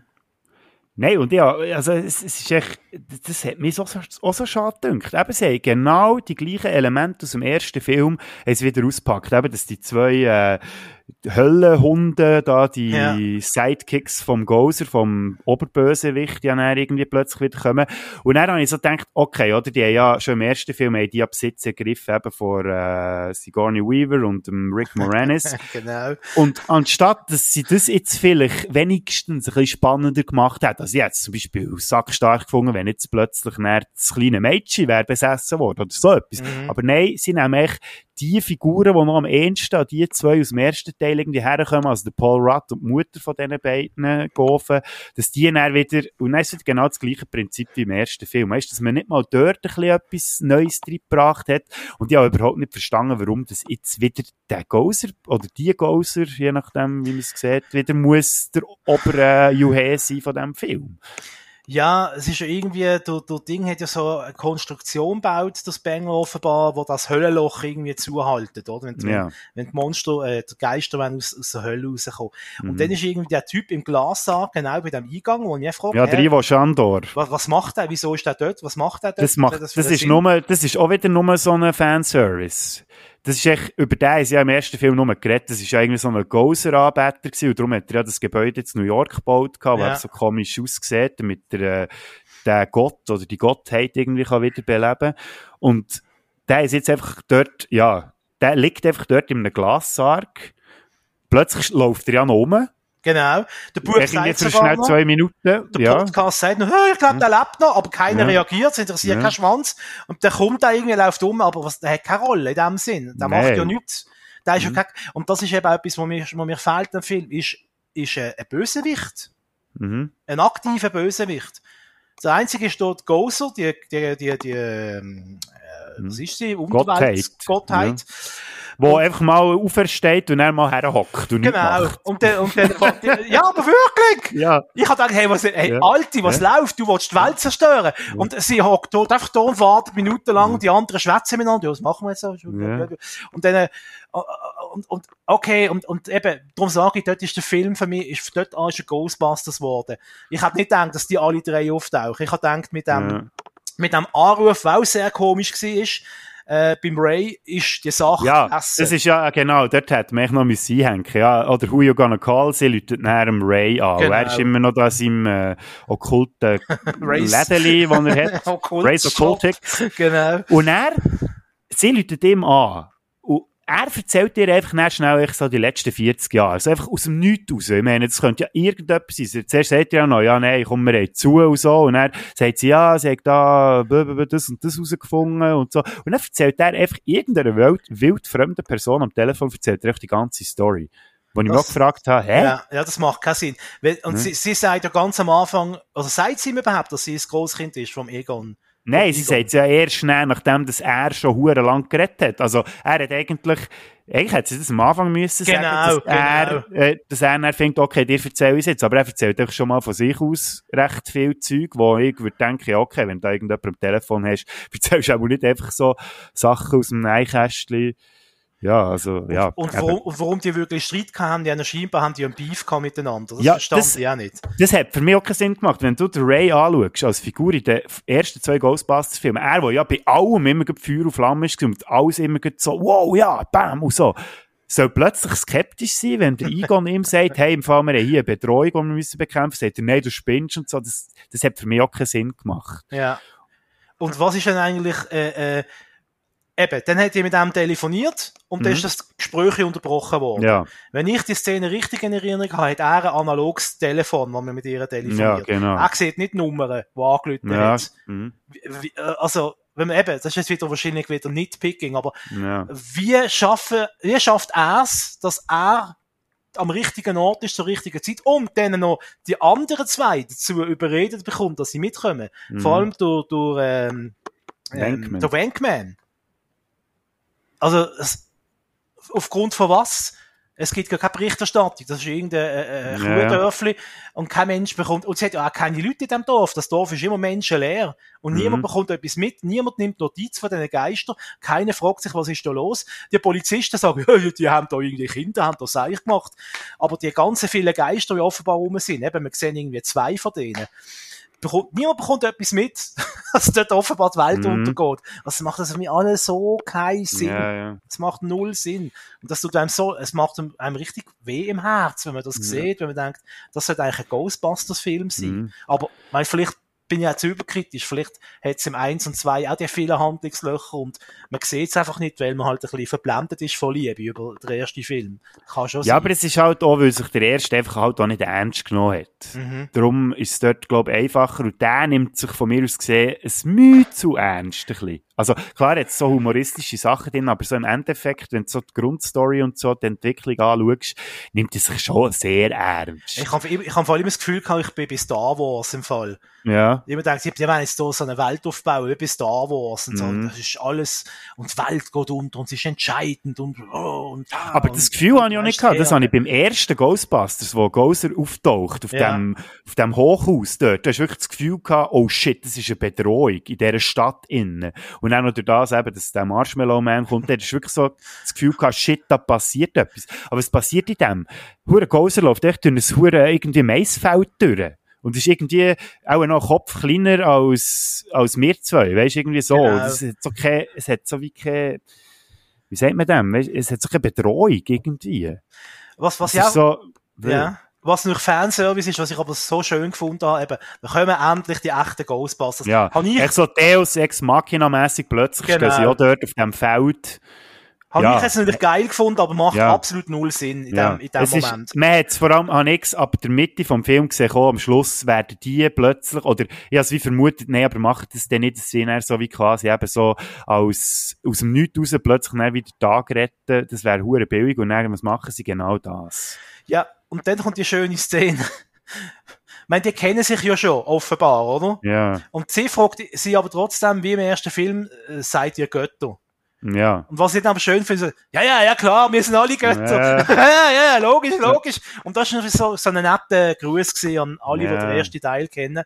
Ähm, das ist schön gewesen. Und, und noch hat natürlich, äh, ja, ist es rührselig geworden, wo dann äh, der Geist, ah, der Geist von Egon Spengler, den haben wir ja gar noch nie angesprochen. Ja, Das stimmt. Der kommt am Schluss, kommt er ja noch äh, optisch, sieht Genau, man noch. genau. Und vorher ist er ja der gewesen, der sein äh, Enkeltöchterli so ein bisschen hat hergeführt. Ja. Ja. Und dort hat man, also das habe ich auch schon von 10 Kilometern gesehen. kommen. Ich schon das erste Mal, es hat ja wie Schach, Schachfiguren auf dem Mhm. Nachttischli, die sich ja näher bewegen. Und schon dann habe ich gewusst, okay, das ist sicher der Egon, ähm, wo da wie Einfluss nimmt in die ganze Geschichte. Und dann am Schluss ist es ja dann, eher, oder hat man ihn noch gesehen. Mhm. Also als animierte Geisterfigur. Und das hat mich, und das hat mich so gestört. Das ist so, mit dem, das ist so aufs Auge gedruckt gewesen. Mhm. Hey, das ist im Fall ein Geist, das ist der Egon Spengler, das ist der Geist, der hilft ihr jetzt. Und, und als ein Geist, der noch die Lampe zurecht dreht und sie dort mit Mhm. ihm ganz selbstverständlich kommunizieren, du, ich brauche noch den Schraubenschlüssel, wo ist der? Äh, Die Lampe dreht Mhm. sich nach rechts. Hey, sorry, das, das sind wir doch im Feld von einem Märli-Film angekommen. Klar, kann man sagen, Gut, ja, das was ist denn ja Ghostbusters? Art, ja. Ja, ja. Aber es ist dann so, mit uns zusammen, der Film ist wirklich gemacht worden für den Dümmsten von den Dümmsten von den Dümmsten. ja, ja. Dass noch jeder versteht, äh, aha, das ist ein Geist, der dreht jetzt die Lampe. Und dort frage ich mich auch, er kann zwar irgendein Werkzeug und Lampe bewegen, aber er kann das hure Teil nicht selber reparieren als Geist. Das Ja. geht dann nicht. Ja, ja, aber plötzlich kann er ja ihr dann am Schluss gleich helfen mit dem Protonenpäckchen, Ja. hebt er ja sie noch und hilft Genau. ihr ja. Also, wenn er wendet physisch Kraft auf, was ja vorher nicht so gegangen sein, aber ja. Und, und hast, du- Es hast du auch gefunden, die Verkörperung? Ich, meine, ich finde das schön und der Moment können sich alle verabschieden Ja. und er geht in den Himmel. Gut, haben wir auch schon Millionen Mal gesehen äh, in anderen Filmen. Aber hast du nicht auch die, vielleicht ist es, ich habe vielleicht nicht richtig auf die Leinwand geschaut, aber hast du nicht das Gefühl, dass die, die grafische Darstellung von dem Egon Spengler hat hure komisch ausgesehen? Das ist mir jetzt nicht unbedingt aufgefallen. Mir hat's gedacht, also ich muss ehrlich sagen, ich bin sogar eher positiv überrascht gewesen, wie gut dass es funktioniert hat. Also, dass sie ja ihn quasi als ältere Version vor 80er-Figur gezeigt haben, weil er hat nicht so ausgesehen wie der Harold Ramis am Schluss. Der ist ja, der hat ja nicht mehr gut ausgesehen. Also er hat ja nicht so ausgesehen, wie er wirklich gealtert ist, sondern so, oder gealtert hat, sondern mehr so wie, dass seine Figur gealtert hat können. Genau. Und ja, das eigentlich, also das, von den Effekten her hat jetzt das nicht gestört. Also, An mir hat das irgendwie mega cringe stunkt. Schon. Ja. okay. Aber äh, ich habe es schön gefunden und ich muss ganz ehrlich sagen, weil halt eben der Spengler immer so meine Lieblingsfigur war. Ist ja ein kleines Tränen habe ich schon verdruckt, äh, was am Moment am Schluss so rührselig geworden ist. Das möchte ich nicht abstreiten. Ja. Ähm, und und ähm, ja, dann äh, ist der Film irgendwie hepfklepp fertig. Eben, ich sage ja, in den letzten fünf Minuten passiert echt der ganze Film. Äh, wo man vorher irgendwie 95 Minuten oder wie lange er immer war, aufgebaut hat. Äh, und da aber das Tempo ein bisschen besser verteilen. Äh, muss ja nicht jede Autofahrt von dem Bub mit seiner Freundin zeigen. Ja, ja. Also, das hat für mich so keinen Sinn gemacht und das Mädchen, was hat denn das für eine Rolle gespielt nachher im, im Plot? Gar ja. keine. Die Eben am Schluss, gestanden. du hast echt quasi fast an, oder anderthalb Stunden Figuren aufgebaut. Und dann am Schluss müssen es gleich die Alten sein, die irgendwie den Tag retten. Mhm. Und, und, und dort hat für mich der Film eben angefangen, wo die Alten, klar, ein bisschen unmotiviert aus dem Nichts gekommen sind, aber das ist für mich der Mhm. Ja, vor allem der Bill. Murray, da bin ich einfach runter. Du hast echt gemerkt, er probiert seine Figur von dann nochmal, aber es hat von mir aus gesehen einfach hin und vorne nicht funktioniert. Weil, gut, vielleicht ist es halt da, weil den Bill Murray halt in den letzten Jahren immer noch in Filmen mitverfolgt habe und ein bisschen weiss, wie er mittlerweile unterwegs ist. Vielleicht wäre es mir weniger aufgefallen, wenn ich jetzt nicht so viele Filme noch mit ihm gesehen hätte, aber das hat mich wirklich gestört. Das hat so, so äh, jetzt kommen sie her und dann probiert er so ein paar coole Sprüche irgendwie herzuklepfen, wo du aber gemerkt hast, die stehen einfach irgendwie im Dreibuch und er muss jetzt, hat sich dazu überschnurren. Ah, es ist so, für mich hat es das nicht gebraucht.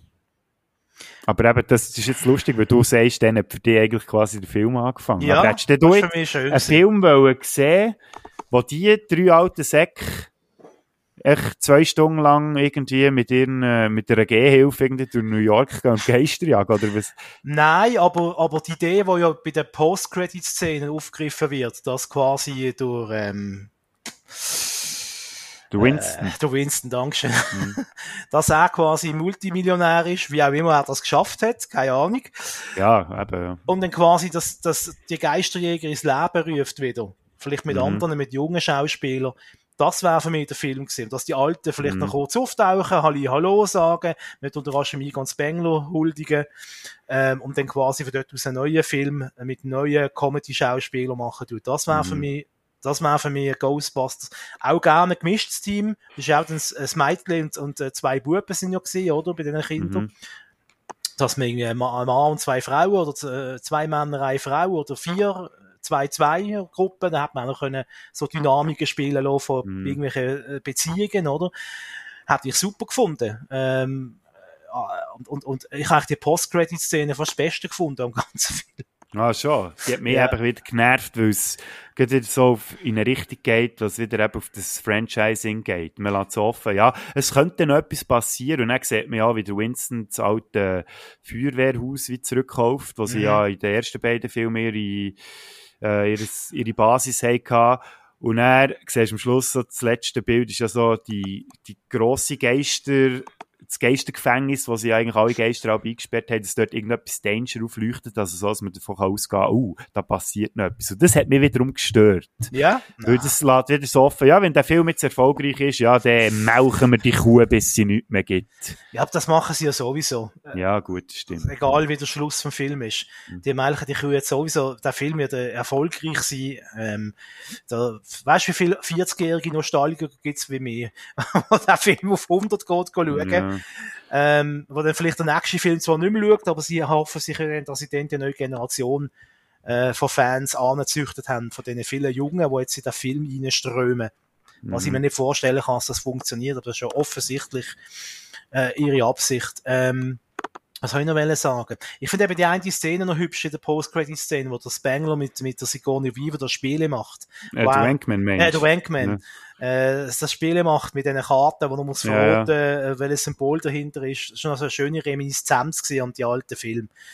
Ähm, ja, Ja, hat, auch nicht hat man aber auch können im. DVD-Menü Ja. so als äh, Spezial rein Ja, tun, hat man jetzt auch nicht. Und ich, ich finde sowieso, wieso, seit Marvel muss ja jeder Film noch irgendeine Post-Credit-Szene haben. Ich frage mich Mhm. einfach immer, warum. Wenn noch irgendein Film fertig ist, ist er fertig, Ende, tschüss, danke, und da ist der. Ausgang vom Kino, oder? Es ist etwas, was mich ein bisschen, äh, wenn ich eher ein bisschen kritisch anschaue. Auch das Film nicht immer automatisch mit zwei Stunden lang sein, dass man nicht keine, da hätte ich jetzt lieber, gerade bei diesem knackigen 90 Minuten, hat mir jetzt besser gefallen. Mhm. Gerade wenn es eine Comedy ist oder soll sein. Aber, äh, ja. Jetzt haben wir es recht zerflattert eigentlich. Oh ja, ja. weißt du was? Können wir ganz kurz, ich muss jetzt schnell hure dringend bisseln. Ich auch. Das Ah, also, wenn wir, wenn wir schnell bisseln und dann noch ein Schlussfazit ziehen. Genau. Also, machen wir das. Spielst du jetzt da Musik im Podcast? Oder? Nein, das schneide ich, denke Ah, okay. einfach. Oder ich tue so ein Bisou-Geräusch einbauen. genau. Und eine WC-Spielung. ja, genau. Also, Ja, gut, dann bist du gerade. bis ja. gerade,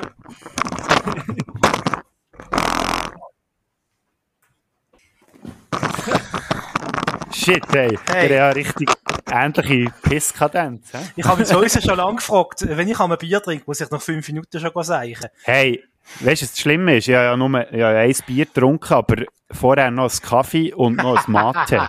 Das ist ja wirklich, das drückt alles auf Blase. Ja, Aber ja. ja.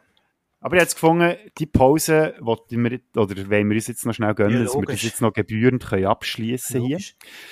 Ja, jetzt haben wir einen Hure zerfledert, du hast es gesagt. Aber äh, eben, schlussendlich, also von mir aus gesehen, es ist kein schlechter Film. Aber wie gesagt, er macht mich nicht hässlich, auch wenn es vielleicht jetzt ein bisschen so tönt hat. Aber eben, es ist so ein nice to have.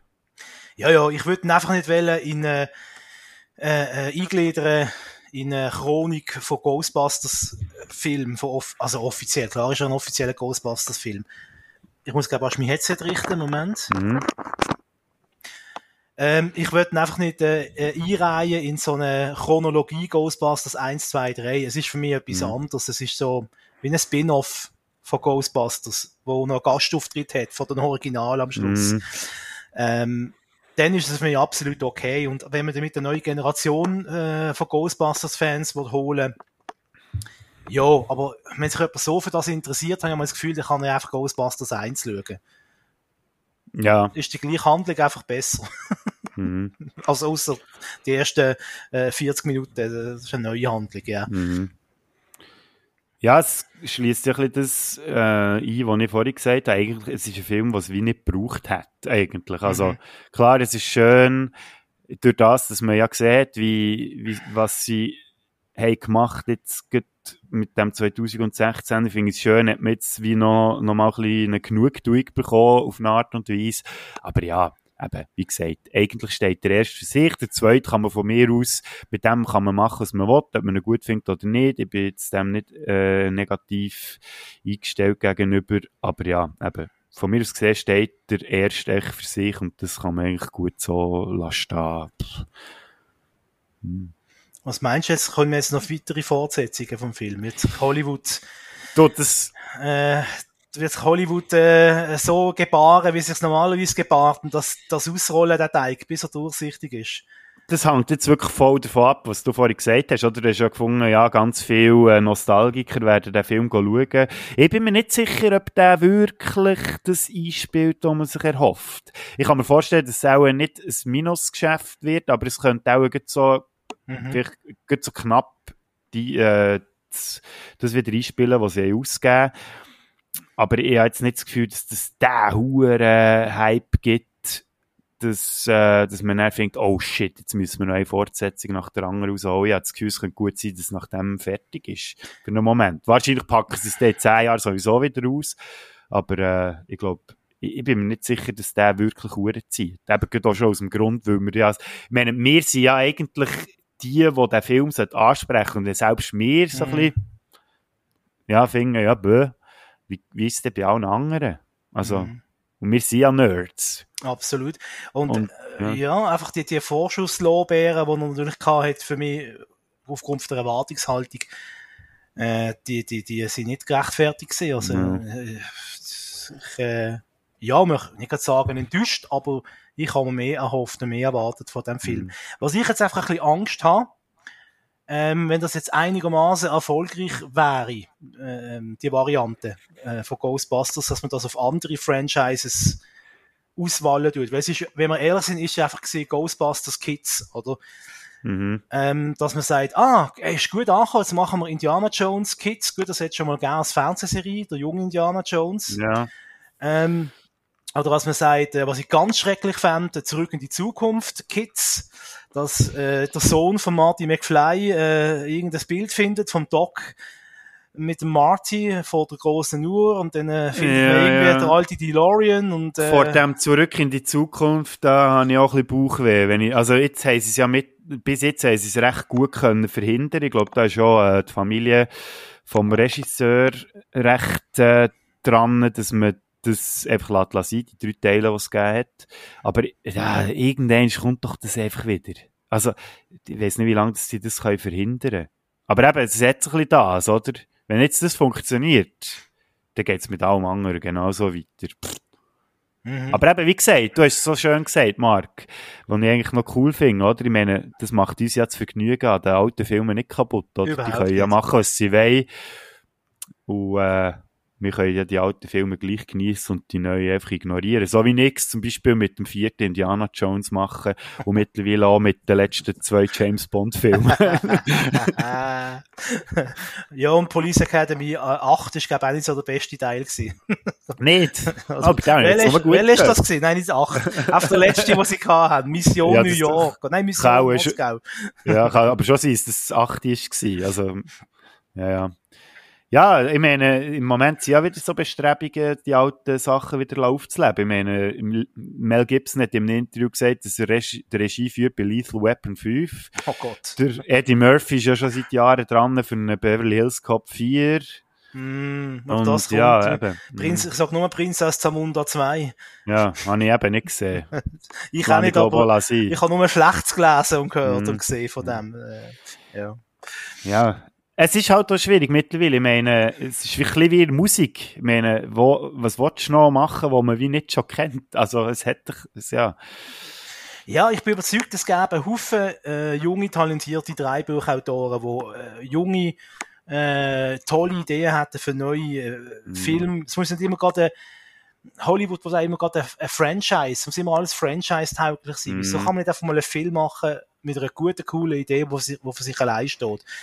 Äh, früher noch, äh, eben, es kommt der alte Mann erzählt von früher noch, aber ich habe wirklich das Gefühl, vor ein paar Jahrzehnten hat man noch originäre Stoffe ins Kino gebracht. Heute sind es immer Mhm. Buchadaptionen, es sind Comic-Verfilmungen, nichts zu sagen dagegen, ich bin großer Fan äh, von Marvel, oder äh, es sind irgendwelche Neuauflagen, aber irgendwie so wirklich, wenn du mal schaust, schon in den letzten zehn Jahren, wie viele wirklich Filme Kino gekommen sind, die originär sind, wer außer Quentin Tarantino macht noch irgendwie Film, wo er selber äh, erfunden hat irgendwie. Ja, ja, aber auch, weißt du, auch dort merkst du ja das Schema, das immer bei jedem Film mitschwingt. ich meine, ich bin ja, ich bin ja den neuen Wes Anderson-Film schauen, oder? Von dem kann man ja halten, was man will. Aber eben auch der hat ja sein Schema, wo er jeden Film irgendwie wiederholt und so. Also wirklich so originelle Stoffe. Ja, es wird schwierig. Es gäb's, aber man traut sich Ja. nicht. Hollywood traut sich nicht, weil sie gigantisch Angst haben vor gigantischen Flops. Ähm, Mhm. Und ich bin überzeugt, es gäbe genug äh, äh, Ideen in, in Hollywood äh, von auch Drehbuchautorinnen und Autoren, wo man, wo man könnte umsetzen könnte. Abseits von der Idee, jetzt machen wir alles nochmal neu mit Frauen oder äh, machen das 15. Reboot ähm, von Mission Impossible oder vom Indiana Jones oder äh, vom James Bond. Ja, alles, äh, alles ein bisschen ich, ich verstand noch immer durch, verstand ich sie, oder? Äh, Die Leute wollen ja auch immer das Gleiche, was sie schon kennen, nochmal sehen, was sie lieben. Und, und, und ähm, es bewährt sich ja und es spielt viel Geld in die Kassen, aber irgendwie, das kann ja nicht der einzige Anspruch sein von Kunst. Und das ist ja Kunst. Ähm, auch wenn es ein Mhm. Popcorn-Film ist, noch immer durch. Das sind ja alles Kunstwerke. Ähm, ja, ich weiß auch nicht, wie man rauskommt aus, aus diesem Dilemma. Mehr Mut, Ja. mehr, mehr äh, äh, Kreativität wagen. Mhm.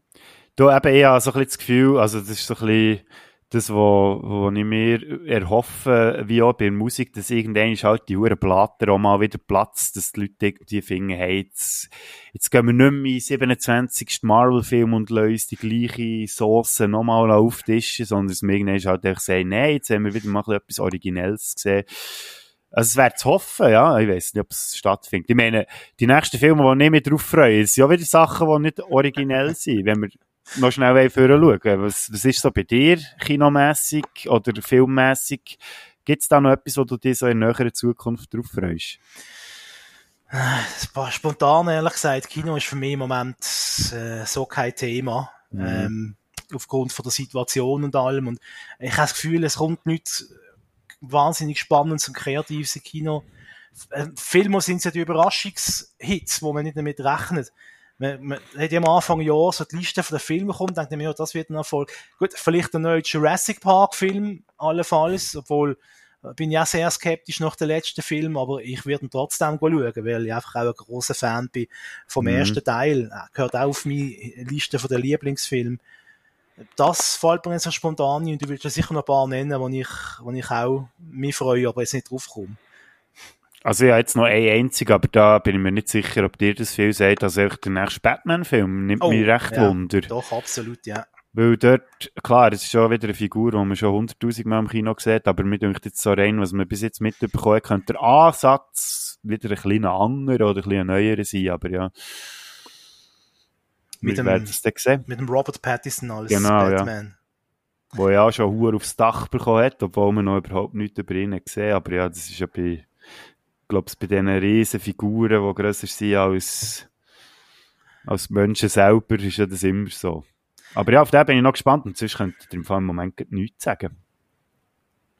Ja, also ich bin im Moment eher sowieso im Serienuniversum daheim, ähm, Mhm.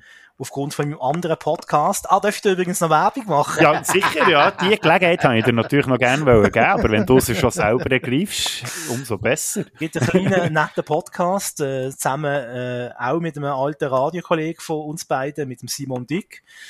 Äh, der Podcast heißt Watchmen, erscheint unregelmäßig, alle ein bis zwei Monate und da tun wir einfach äh, die Serie und Fernsehwelt und Trash-TV auseinandernehmen und äh, kritisch, aber mit einem Liebhaberherz äh, betrachten und besprechen. Und wo kann man den hören, den Podcast? Der Podcast, den kannst du hören bei äh, Apple Podcasts und äh, bei Soundcloud.